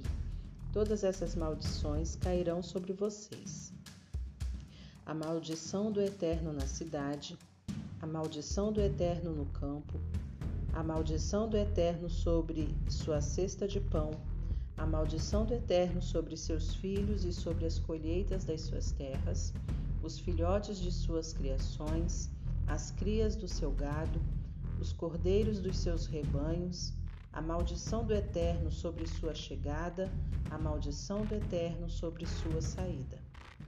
O Eterno enviará maldição, confusão e oposição sobre tudo que tentarem fazer, até que tenham sido destruídos e não reste nada de vocês, tudo por causa do mal que fizerem e que levou vocês a me abandonarem. O Eterno infectará vocês com doenças, varrendo vocês da terra que daqui a pouco irão conquistar o Eterno fará cair sobre vocês doenças contagiosas, febre, inflamação, calor ardente, seca, ferrugem e mofo, que os perseguirão até que morram.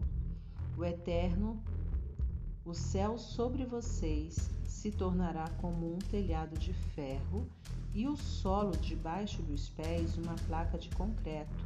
O Eterno fará chover cinza e pó até vocês sufocarem. O Eterno derrotará vocês por meio de ataques dos inimigos. Vocês investirão contra seus inimigos por uma estrada e fugirão por sete. Todos os reinos da terra olharão para vocês, porque vocês terão se tornado motivo de horror. Seus cadáveres servirão de alimento para as aves e para os animais terrestres, e ninguém os enxotará. O Eterno ferirá vocês com as úlceras do Egito, com hemorroidas, feridas purulentas e coceiras sem cura. Ele castigará vocês com loucura, cegueira e perturbação mental. Vocês ficarão tateando à sua volta ao meio-dia, como um cego tentando achar seu caminho numa escuridão sem fim, e nunca chegarão ao seu destino. Não passará um dia sem que vocês sejam oprimidos e roubados, e ninguém virá socorrê-los. Seus homens ficarão noivos de uma mulher, mas ela terá amante, será amante de outro homem. Vocês construirão uma casa, mas nunca morarão nela. Plantarão uma horta e não comerão mais que uma cenoura dela. Verão seu boi ser abatido, mas não ganharão um único bife dele. Seu jumento será roubado diante de vocês e nunca será devolvido. Suas ovelhas serão enviadas a seus inimigos e ninguém mexerá um dedo para ajudar vocês. Seus filhos e filhas serão enviados a estrangeiros. Seus olhos cansarão de olhar para eles sem poder fazer nada. Suas colheitas e tudo que vocês tiverem produzido serão comidos e usados por estrangeiros. Vocês passarão o resto da vida oprimidos e jogados de um lado para o outro. As coisas que irão presenciar os levarão à loucura. O Eterno castigará vocês com feridas doloridas nos joelhos e nas pernas, e não haverá cura nem alívio dos pés à cabeça. O Eterno levará vocês e o rei que tiverem escolhido para uma terra da qual nem vocês nem seus antepassados ouviram falar. Ali vocês adorarão outros deuses, falsos deuses de madeira e de pedra. O tratamento que vocês receberão desses povos será tão cruel que servirá de lição e provérbio para os outros. Vocês plantarão sacos e sacos de sementes, mas não colherão quase nada. Os gafanhotos devorarão tudo. Plantarão e cultivarão vinhas, mas não beberão nem servirão vinho algum. Os vermes acabarão com elas. Terão pomares de oliveiras por todos os lugares, mas não terão azeite para passar no rosto ou nas mãos. As azeitonas já terão caído. Vocês terão filhos e filhas, mas eles não serão seus por muito tempo, porque irão para o cativeiro. Enxames de gafanhotos tomarão conta de suas árvores e plantações. O estrangeiro que vive entre vocês subirá cada vez mais alto, enquanto vocês caem cada vez mais no buraco. Ele emprestará para vocês, mas vocês não emprestarão para ele. Ele será cabeça e você cauda. Todas essas maldições virão sobre vocês. Ela os perseguirão e alcançarão, até que não reste nada de vocês, se não obedecerem à voz do Eterno, seu Deus, e não cumprirem diligentemente os seus mandamentos e instruções que estou transmitindo a vocês. As maldições serão marcos e advertências para seus descendentes se vocês não servirem ao Eterno, seu Deus, com alegria e dedicação total na prosperidade, terão de servir aos inimigos que o Eterno enviar contra vocês. A vida será fome seca, trapos e miséria, e depois ele porá uma canga de ferro sobre vocês e acabará de destruí-los. Sim, o Eterno levantará uma nação de um lugar distante contra vocês que mergulhará sobre vocês como uma águia, uma nação cuja língua vocês não entenderão, um povo impiedoso, cruel até para com os velhinhos e bebês. Eles devorarão as crias dos seus animais e suas plantações até que vocês estejam falidos. Não deixarão nada para trás: vinho, cereal, azeite, bezerros, cordeiros e, por fim, vocês mesmos. Eles sitiarão vocês e estarão encolhidos atrás das portas das suas cidades. Eles derrubarão os muros altos e imponentes que antes faziam vocês se sentirem muito seguros. Eles sitiarão suas cidades fortificadas no país que o Eterno, seu Deus, deu a vocês, e vocês acabarão agindo como canibais comendo os próprios filhos que o Eterno seu Deus deu a vocês. Quando o sofrimento do cerco for extremo, vocês comerão seus bebês. O homem mais educado e carinhoso entre vocês se, se tornará agressivo contra o próprio irmão, contra a esposa amada e até contra os filhos que ainda estiverem vivos, negando-se a partilhar com eles o resto de carne humana cozida que estiver comendo. Ele perdeu tudo, até mesmo sua humanidade, no sofrimento, durante o cerco que seus inimigos montarão em volta da cidade. A mulher mais educada e carinhosa entre vocês, que não faria mal a uma formiga, se tornará agressiva contra o marido amado e os filhos, só para não compartilhar a placenta do próprio parto que ela planeja comer em segredo. E ela de fato a comerá, porque perdeu tudo, até mesmo sua humanidade, no sofrimento durante o cerco que seus inimigos montaram em volta da cidade. Se vocês não cumprirem à risca as palavras desta revelação escritas neste livro, se não viverem com santo temor diante do nome glorioso e temível que é o Eterno, o seu Deus, ele castigará vocês com catástrofes e seus filhos também sofrerão. Catástrofes enormes e intermináveis, doenças medonhas e insistentes. Ele fará cair sobre vocês todas as pragas egípcias que no passado aterrorizaram vocês. Serão alvo também de todas as doenças e calamidades imagináveis, coisas que nem mesmo estarão escritas no livro da Revelação. O Eterno enviará sobre vocês até destruí-los totalmente. Se vocês não obedecerem à voz do Eterno, seu Deus, serão reduzidos a uns poucos seres errantes não serão mais aquela multidão impressionante, numerosa como as estrelas nos céus. As coisas acabarão assim. O Eterno antes tinha prazer em agradá-los e em dar a vocês muitos filhos. Então terá prazer em se livrar de vocês, em varrê-los da face da terra. Ele os extirpará do mesmo solo que agora vocês estão tomando posse. Ele os espalhará aos quatro ventos, de um lado da terra a outro. Vocês adorarão todos os tipos de deuses, deuses de quem nem vocês nem seus antepassados ouviram falar, falsos deuses de madeira e de pedra. Mas vocês não encontrarão um lar ali, não conseguirão se estabelecer em lugar nenhum. O Eterno dará a vocês um coração irrequieto olhos ansiosos e uma alma saudosa. Vocês viverão em perigo constante, assustados com a própria sombra, sem saber o que os aguarda em cada esquina. Pela manhã vocês dirão: Como eu queria que já fosse noite. À noite irão suspirar: Ah, quem me dera já fosse manhã. Viverão apavorados com o que poderá acontecer em seguida e assustados com o desconhecido por causa daquilo que já presenciaram.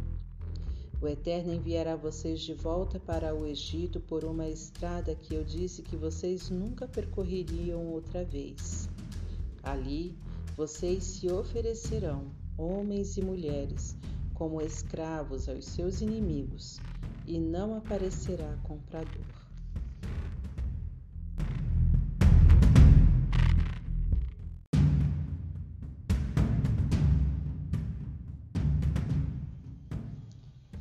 Capítulo 29 Estes são os termos da aliança que o Eterno ordenou que Moisés fizesse com o povo de Israel na terra de Moabe, renovando a aliança que havia feito com eles no Monte Horeb.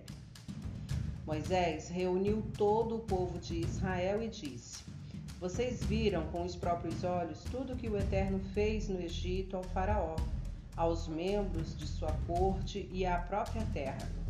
Os juízos severos que vocês testemunharam e os espantosos sinais, milagres e maravilhas Mas o Eterno não deu a vocês uma mente sensível, nem olhos perceptivos, nem ouvidos atentos, até este exato dia. Conduzi vocês pelo deserto durante quarenta anos, e todo esse tempo suas roupas não, não gastaram, nem as suas sandálias. Vocês viveram bem sem vinho ou qualquer outra bebida fermentada. Assim provei a vocês que eu sou de fato o eterno seu Deus. Quando vocês chegaram a este lugar, Seom, rei de Esbom, e Og, rei de Bazã, vieram ao nosso encontro aparelhados para a guerra, mas nós os vencemos. Tomamos a terra deles, que foi dada como herança às tribos de Ruben, Gade e à meia tribo de Manassés. Cumpram à risca as palavras desta aliança, orientem-se por elas, para que vocês vivam bem e sabiamente em todos os detalhes. Hoje vocês estão todos aqui na presença do Eterno, seus chefes de tribo, líderes e oficiais, todo Israel, seus bebês, suas esposas, os estrangeiros residentes nos seus acampamentos que ajuntam sua lenha e buscam sua água prontos para atravessar o rio e fazer parte dessa aliança tão solenemente prometida. O Eterno, com esta aliança, confirma que vocês são o povo dele e que ele é o Eterno, seu Deus, exatamente como ele prometeu a vocês e a seus antepassados, Abraão, Isaque e Jacó. Não estou fazendo esta aliança e seu juramento apenas com vocês. De fato, ela está sendo firmada com vocês, que estão hoje aqui na presença do Eterno, seu Deus, mas também com aqueles que não estão aqui hoje. Vocês se lembram das condições em que viviam no Egito e como zigue-zaguearam pelas nações em sua peregrinação até aqui? Vocês não o suficiente das obscenidades dos deuses dessas nações, do lixo moral que são aqueles deuses de, de madeira, pedra e prata, não baixem a guarda para que ninguém, homem ou mulher, se afaste do eterno e se envolva com os falsos deuses das nações, para que nenhuma erva daninha brote e se espalhe entre vocês. Por exemplo, alguém que depois de ouvir as palavras do juramento da aliança, desculpa a si mesmo, pensando: Vou viver do jeito que me agrada, obrigado. E acaba arruinando a vida de todos à sua volta. O Eterno não vai perdoá-lo. Sua ira e seu zelo irromperão como um vulcão contra o infrator. Ele será soterrado pelas maldições escritas neste livro. O Eterno apagará o nome dele dos seus registros e o separará de todas as tribos de Israel para aplicar um castigo especial de acordo com as maldições escritas no livro da Revelação. A próxima geração, os filhos que vierem depois de vocês e os estrangeiros que vier de algum país distante ficarão apavorados quando virem a devastação e constatarem que o Eterno tornou enferma a terra toda. Eles verão uma terra deserta e abrasada de sal e enxofre Nada plantado, nada crescendo, nem mesmo uma folha de capim sobreviverá, como no caso da destruição de Sodoma e Gomorra, Adamá e Zeboim, que o Eterno atacou com toda a sua fúria. As nações perguntarão: por que o Eterno fez isso a essa terra? O que poderia tê-lo deixado tão furioso? Seus filhos responderão: foi porque eles abandonaram a aliança do Eterno firmada com seus antepassados e também com eles depois que ele os tirou do Egito. Eles se desviaram e começaram a adorar outros deuses, submeteram-se a deuses que nunca tinham ouvido falar e com quem nunca havia se envolvido. Assim a ira do Eterno irrompeu contra esta terra e todas as maldições escritas no livro caíram sobre ela. O Eterno arrancou-os com raiz e tudo da sua terra e os lançou em outro terreno, como vocês bem podem ver. O Eterno seu Deus cuidará das coisas encobertas. mas as coisas reveladas são da nossa conta. Cabe a nós e a nossos filhos cuidar de todos os termos desta revelação.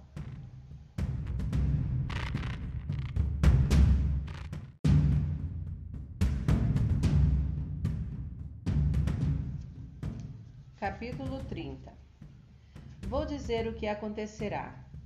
Quando vocês estiverem entre as nações pelas quais o Eterno os espalhou, e as bênçãos e maldições tiverem se cumprido, exatamente como expliquei aqui, e vocês e seus filhos as levarem a sério e retornarem para o Eterno, seu Deus, e obedecerem de todo o coração a todos os mandamentos que hoje estou transmitindo, o Eterno restituirá tudo o que vocês perderam.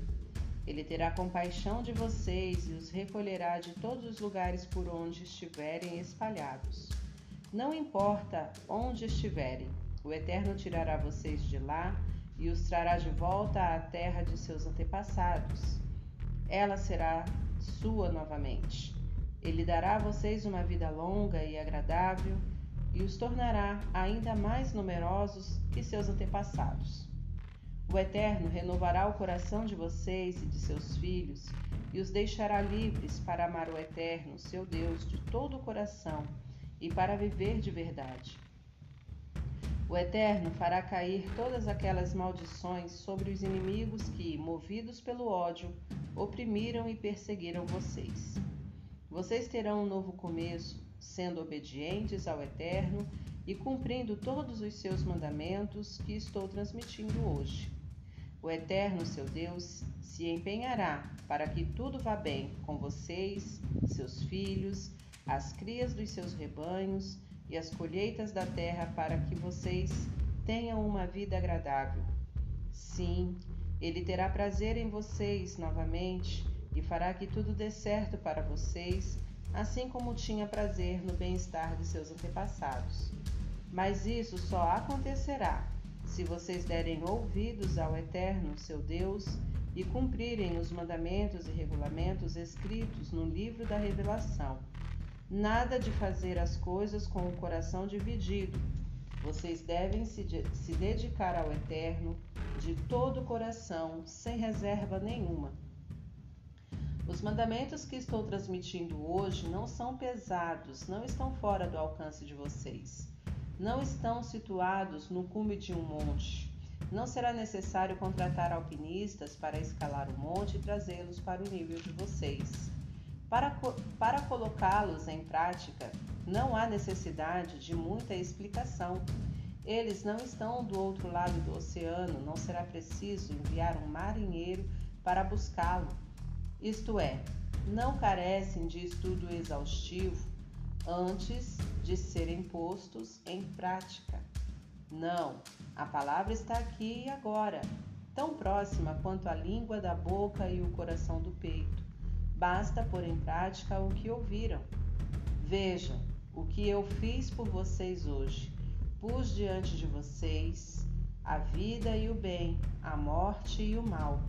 E ordeno hoje: amem ao Eterno, seu Deus, andem em seus caminhos, cumpram seus mandamentos, regulamentos e decretos, para que vocês vivam de verdade e tenham uma, vi uma vida próspera e abençoada pelo Eterno na terra que daqui a pouco vão conquistar.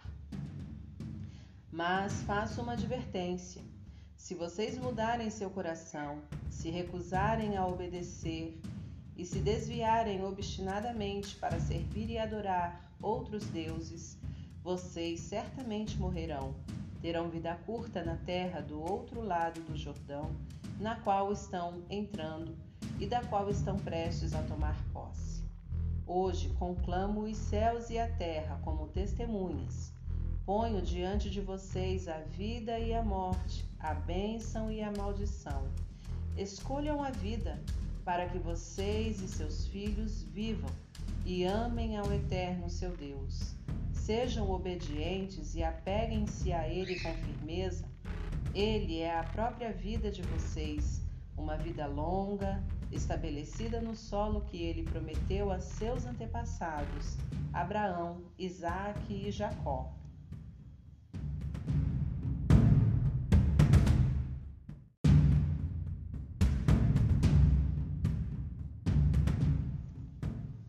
Capítulo 31 Moisés dirigiu estas palavras a todo o povo de Israel. Ele disse: Já estou com 120 anos de idade. Hoje não tenho mais a mesma capacidade de antigamente. E o Eterno me disse: Você não atravessará o rio Jordão. O Eterno, seu Deus, atravessará o rio à frente de vocês e destruirá as nações que aparecerem no seu caminho para que vocês possam dominá-las. E Josué atravessará o rio à frente de vocês, como o Eterno determinou. O Eterno dará às nações o mesmo tratamento que deu aos reis dos amorreus Seom e Og, e as terras deles. Eles, ele as destruirá e as entregará a vocês, e vocês as tratarão exatamente como ordenei. Sejam fortes Sejam corajosos, não se deixem intimidar, nem se preocupem com aquelas nações, porque o Eterno, seu Deus, está a passos largos à frente de vocês. Ele está no meio de vocês, não os deixará, nem os abandonará. Então Moisés convocou Josué e, diante de todo o povo de Israel, disse a ele: Seja forte, seja corajoso você entrará na terra com este povo, na terra que o Eterno dará a eles, como prometeu a seus antepassados. Você fará deles os orgulhosos proprietários dessa terra. O Eterno está indo à sua frente, ele estará com você, não o deixará nem o abandonará. Não se deixe intimidar, não se preocupe. Moisés escreveu toda a revelação e a entregou aos sacerdotes descendentes de Levi, que carregavam a arca da aliança do Eterno, e a todos os líderes de Israel, e deu estas ordens: Ao final de cada sete anos, no ano em que todas as dívidas são canceladas, durante a festa das cabanas, dos peregrinos, quando todos os israelitas comparecerem à presença do Eterno, seu Deus, no lugar designado por ele, leiam esta revelação a todo Israel e todos deverão ouvir. Reúnam o povo, homens, mulheres, crianças e estrangeiros que vivem com vocês, para que eles ouçam bem, aprendam a viver em santo temor diante do Eterno e cumpram à risca tudo o que está escrito. Façam isso para que os filhos deles, que ainda não conhecem o conteúdo do livro, também ouçam e aprendam a viver em santo temor diante do seu Deus, por todo o tempo em que viverem na terra que daqui a pouco irão conquistar do outro lado do Jordão. O Eterno disse a Moisés: Você morrerá logo. Portanto, chame Josué e se reúnam comigo na tenda do encontro para que eu possa comissioná-lo. Assim Moisés e Josué entraram na tenda do encontro. O Eterno apareceu a eles numa coluna de nuvem perto da tenda. O Eterno disse a Moisés: Você morrerá em pouco tempo e se reunirá a seus antepassados. Assim que você for enterrado, o povo irá se prostituir com os deuses estrangeiros da terra em que estão entrando. Eles me abandonarão e violarão a aliança que fiz com eles. Eu ficarei irado, furioso, por isso vou me afastar e deixá-los por conta própria. Nem mesmo me virarei para ver o que está acontecendo. Muitas calamidades e desastres devastarão a terra deles, porque estarão indefesos. Eles se perguntarão: não teria acontecido todo este mal porque o nosso Deus não estava aqui, mas ficarei longe da vida deles, olhando em outra direção, por causa da maldade deles, do envolvimento com outros deuses. Mas agora, escrevam esta canção e depois a ensinem ao povo de Israel, para que cantem de cor. Eles a terão como minha testemunha contra eles depois que eu os levar para a terra que prometi aos antepassados deles, uma terra em que manam leite e mel. Depois que comerem, tiverem fartura e prosperarem, eles começarão a se envolver com outros deuses e irão adorá-los. Então as coisas começarão a desmoronar. Virão as terríveis calamidades e essa canção estará na mente deles como testemunha do que eles são e do que fizeram de errado. Os filhos deles não se esquecerão dela, eles a cantarão. Não pense que não sei de que eles são capazes, e eles ainda nem entraram na terra que prometi a eles. Então Moisés escreveu a canção naquele mesmo dia e a ensinou ao povo de Israel. Depois o Eterno ordenou a Josué, filho de Num: Seja forte, seja corajoso. Você conduzirá o povo de Israel para dentro da terra que prometi dar a eles, e eu estarei lá com você. Depois que Moisés terminou de escrever num livro as palavras desta revelação até a última palavra, ele ordenou aos levitas que eram responsáveis por carregar a arca da aliança do Eterno: peguem o livro da revelação e ponham-no ao lado da arca da aliança do Eterno seu Deus. Ele deve ficar ali como testemunha. Sei que vocês são capazes de ser rebeldes e teimosos. Mesmo hoje, enquanto ainda estou vivo e presente entre vocês, vocês se mostram rebeldes contra o Eterno. Imaginem como será depois que eu morrer. Portanto, reúnam as autoridades de Israel e os líderes das tribos aqui. Tem algo que preciso dizer diretamente a ele, a eles, tendo os céus e a terra como testemunhas.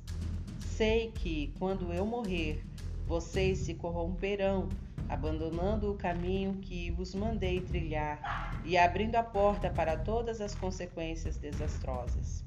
Vocês estão determinados a fazer o mal e a afrontar o eterno.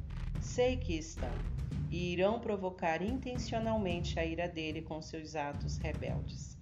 Assim, diante de um Israel reunido e atento, Moisés ensinou a letra desta canção, do começo ao fim.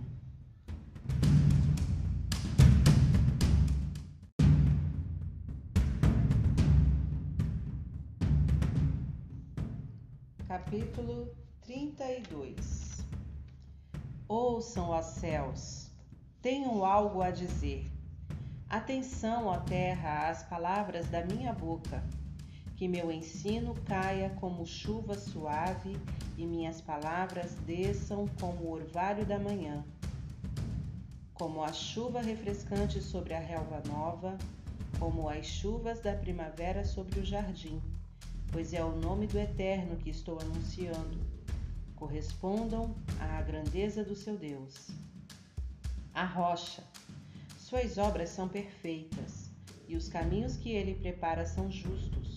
Um Deus do qual se pode depender sem reservas. Um, um Deus justo e sempre correto. Seus filhos desregrados, confusos, os não filhos, Jogam lama nele, mas nada consegue sujá-lo. Entendem que é ao Eterno que estão tratando desta forma? Percebem como é estranho não ter senso de reverência? Não é Ele, seu Pai, que criou vocês, que os fez e deu a vocês um lugar na terra? Informem-se do que aconteceu antes de vocês terem nascido. Cavem fundo no passado Procurem entender suas raízes.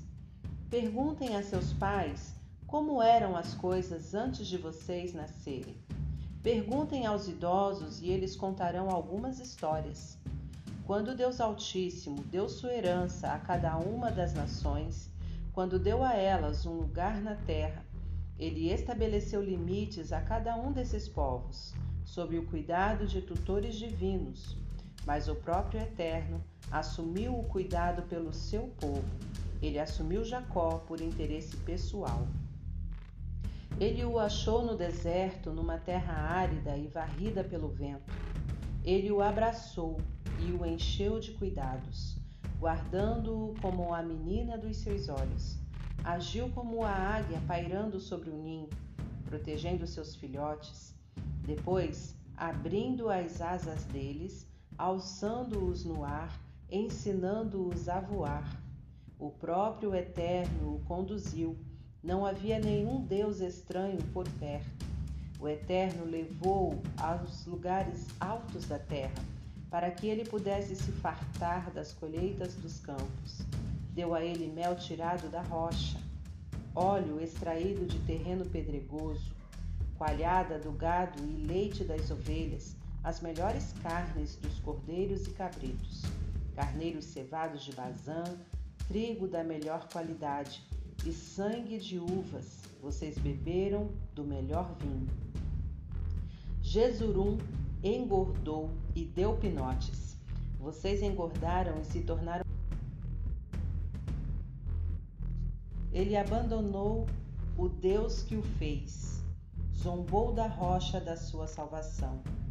Eles o deixaram com ciúme por causas dos deuses estrangeiros, e com suas obscenidades o provocaram sem parar.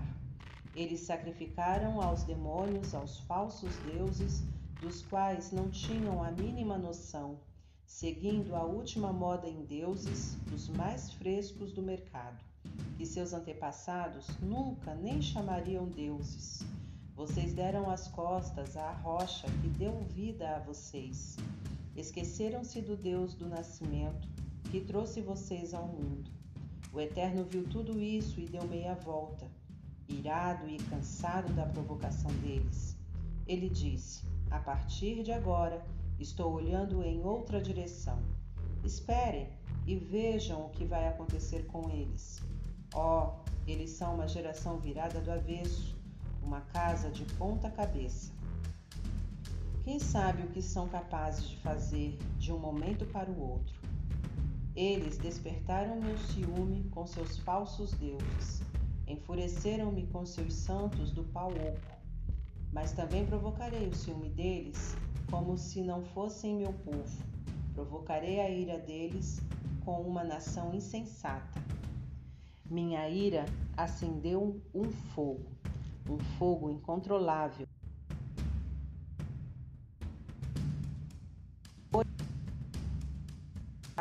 A terra e suas plantações, para incendiar os montes da base ao topo. Amontoarei catástrofes sobre a cabeça deles, atirarei minhas flechas contra eles, fome, calor abrasador, doenças letais Enviarei feras selvagens que sairão rosnando da floresta para atacar, e criaturas venenosas que assaltarão do pó. Matança nas ruas, terror nas casas, jovens derrubados e virgens abatidas. E sim, também bebês de peito e velhos de cabelo branco. Eu poderia ter dito: vou fazer picadinho deles, varrer da terra qualquer vestígio deles mas não o fiz, para que o inimigo não aproveitasse a oportunidade, assumindo o crédito da façanha. E saindo a contar vantagem, vejam o que fizemos, o Eterno não teve nada com isso. Eles são uma nação de tolos, não sabem nem como sair da chuva. Se tivessem algum juízo, pelo menos saberiam o que está lá adiante na estrada. Como poderia um único soldado espantar mil inimigos e dois homens pôr em fuga dez mil deles. Não fosse a rocha tê-los enfraquecido, não fosse o Eterno tê-los entregado? Pois a rocha deles não é nada em comparação com a nossa. Até nossos inimigos reconhecem isso. Eles são uma vide que brota de Sodoma, que tem sua origem em Gomorra. Suas uvas são venenosas, seus cachos de uvas são amargos, o vinho deles é veneno de cascavel misturado com peçonha de naja. Vocês não percebem que tenho as prateleiras bem supridas e protegidas com portas de ferro? Sou o responsável pela vingança e pela retribuição, apenas no aguardo do tropeço deles. E o dia da condenação deles está ali na esquina. Será repentino, rápido e certo. Sim, o Eterno julgará seu povo, mas ele é muito compassivo também. Quando perceber a situação desesperadora deles e não restar ninguém, nem escravo nem livre, ele dirá: Onde estão os deuses deles, a rocha em que buscaram refúgio? Os deuses que se refastelaram na gordura de seus sacrifícios e beberam do vinho das ofertas deles? Que eles mostrem suas habilidades e ajudem vocês que estendam a mão para vocês. Estão vendo agora? Percebem que sou o único? Estão convencidos de que não há outro Deus além de mim? Eu faço morrer e dou a vida. Eu machuco e curo. Não há como escapar de mim. Agora levanto a mão em juramento solene e digo: Estou sempre perto. Por minha vida eu prometo. Quando afiar minha espada resplandecente, executarei meu juízo e me vingarei dos meus inimigos, retribuirei aos que me odeiam, encharcarei minhas flechas de sangue e minha espada se fartará de carne, regalando-se com os mortos e os cativos, com os cadáveres dos inimigos arrogantes e presunçosos. Celebrem, ó nações, juntem-se ao louvor do seu povo. Ele vinga a morte dos seus servos, retribui aos seus inimigos com vingança e purifica a terra para seu povo. Moisés recitou a letra inteira da canção aos ouvidos do povo, ele e Josué, filho de Num. Quando terminou, Moisés disse a Israel: Recebam essas palavras das quais sou testemunha hoje. E passem imediatamente a seus filhos e ponham-nas em prática. Sim, vocês, a vida de vocês está retratada nessa canção. Se levarem a sério suas palavras, vocês terão vida longa e agradável na terra que daqui a pouco irão conquistar do outro lado do Jordão. Naquele mesmo dia, o Eterno disse a Moisés: Suba às montanhas de Abarim até o Monte Nebo, na terra de Moabe, que está diante de Jericó, e dali contemple a terra de Canaã, que estou dando ao povo de Israel você morrerá naquele monte e se reunirá ao seu povo, assim como seu irmão Arão. Morreu no monte Or e se reuniu ao seu povo. Você morrerá porque me desonrou diante do povo de Israel nas águas de Meribá, em, Cádiz, no deserto de Zim. Você não honrou a minha santa presença diante do povo de Israel. Você verá a terra, mas não poderá entrar nela na terra que eu estou dando ao povo de Israel.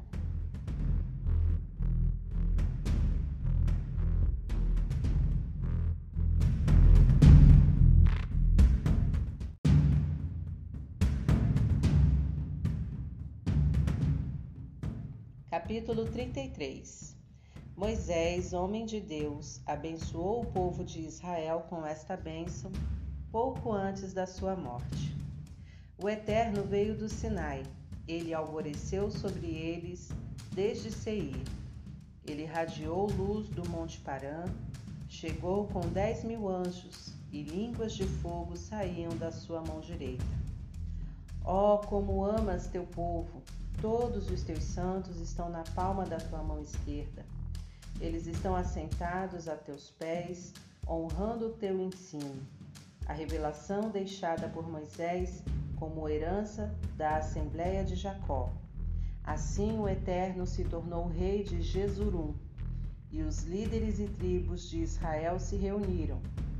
Ruben, que Ruben viva e não morra, para que não sejam os seus números decrescentes. Judá, ouça, ó Eterno, a voz de Judá, reúnam mais uma vez ao seu povo Fortaleça as mãos dele, seja o braço dele contra os inimigos.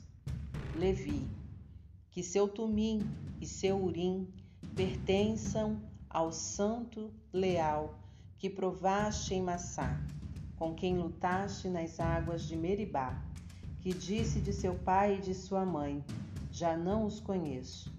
Ele deu as costas para seus irmãos e negligenciou seus filhos porque guardava tuas palavras e cuidava da tua aliança.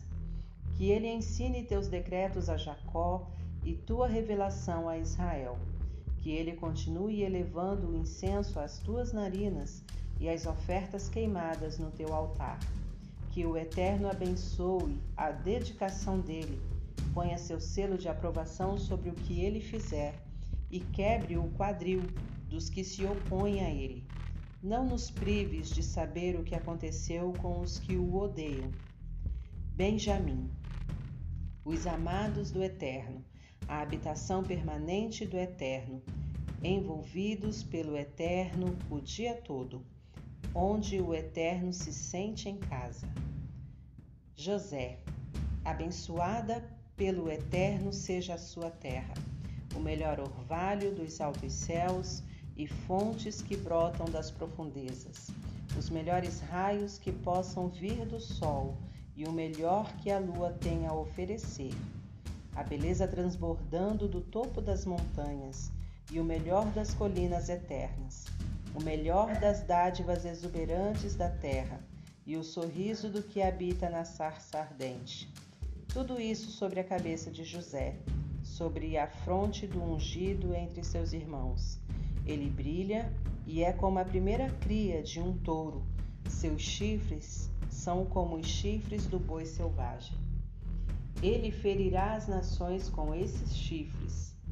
Ele as empurrará até os confins da terra. Assim são os muitos milhares de Efraim. Assim são os milhares de Manassés. Zebulon e Issacar.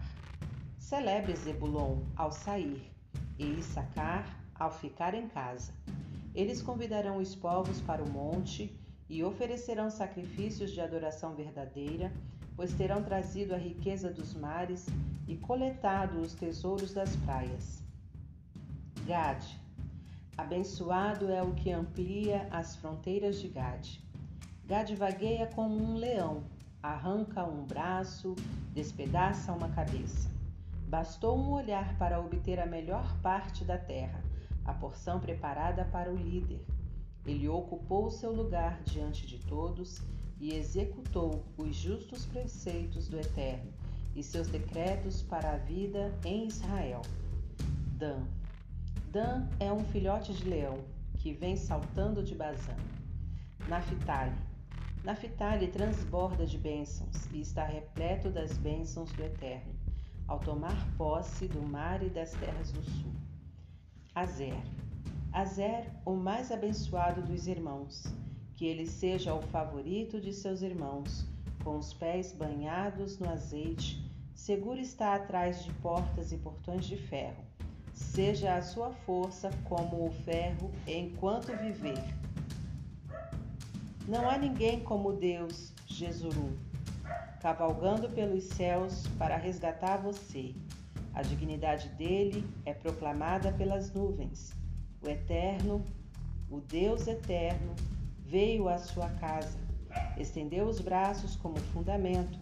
Ele expulsou o inimigo, de, o inimigo de diante de você e ordenou: destruam. Israel viveu seguro. A fonte de Jacó não foi perturbada. Numa terra de trigo e vinho, e assim seus céus gotejam orvalho. Como você é feliz, Israel! Quem é feliz como você? Um povo salvo por Deus. O escudo defende vocês. A espada traz a vitória. Seus inimigos irão se arrastar pelo chão e vocês marcharão sobre as costas deles.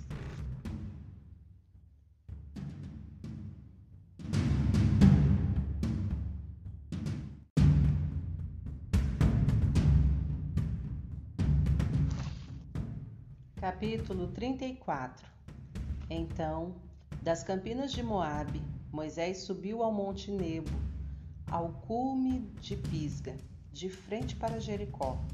O Eterno mostrou a ele toda a terra, desde Gileade até Dan, toda a região de Naphtali, Efraim e Manassés, todo o território de Judá que se estende até o mar Mediterrâneo o Neguebe e as campinas que cercam Jericó, a cidade das palmeiras até Zoar ao sul. E o Eterno disse a Moisés: Essa é a terra que prometi aos seus antepassados, Abraão, Isaque e Jacó, com estas palavras: Eu a darei aos seus descendentes. Você queria vê-la, pois aí está ela, mas você não entrará nela Moisés, o servo do Eterno, morreu ali, na terra de Moabe, como o Eterno havia anunciado. O próprio Deus o sepultou no vale, na terra de Moabe, diante de Bet-peor. Ninguém sabe o local exato do seu túmulo até o dia de hoje. Moisés tinha 120 anos de idade quando morreu. Sua vista ainda era precisa e ele ainda demonstrava muito vigor no andar. O povo de Israel chorou a morte de Moisés nas campinas de Moabe durante 30 dias. Foi o tempo de luto e lamento por Moisés. Josué, filho de Num, estava cheio do espírito de sabedoria, porque Moisés havia posto as mãos sobre ele. O povo de Israel ouviu com atenção o que ele disse, como no tempo em que o Eterno conduzia Moisés. Desde então, não surgiu nenhum profeta igual a Moisés em Israel, a quem o Eterno conhecesse face a face.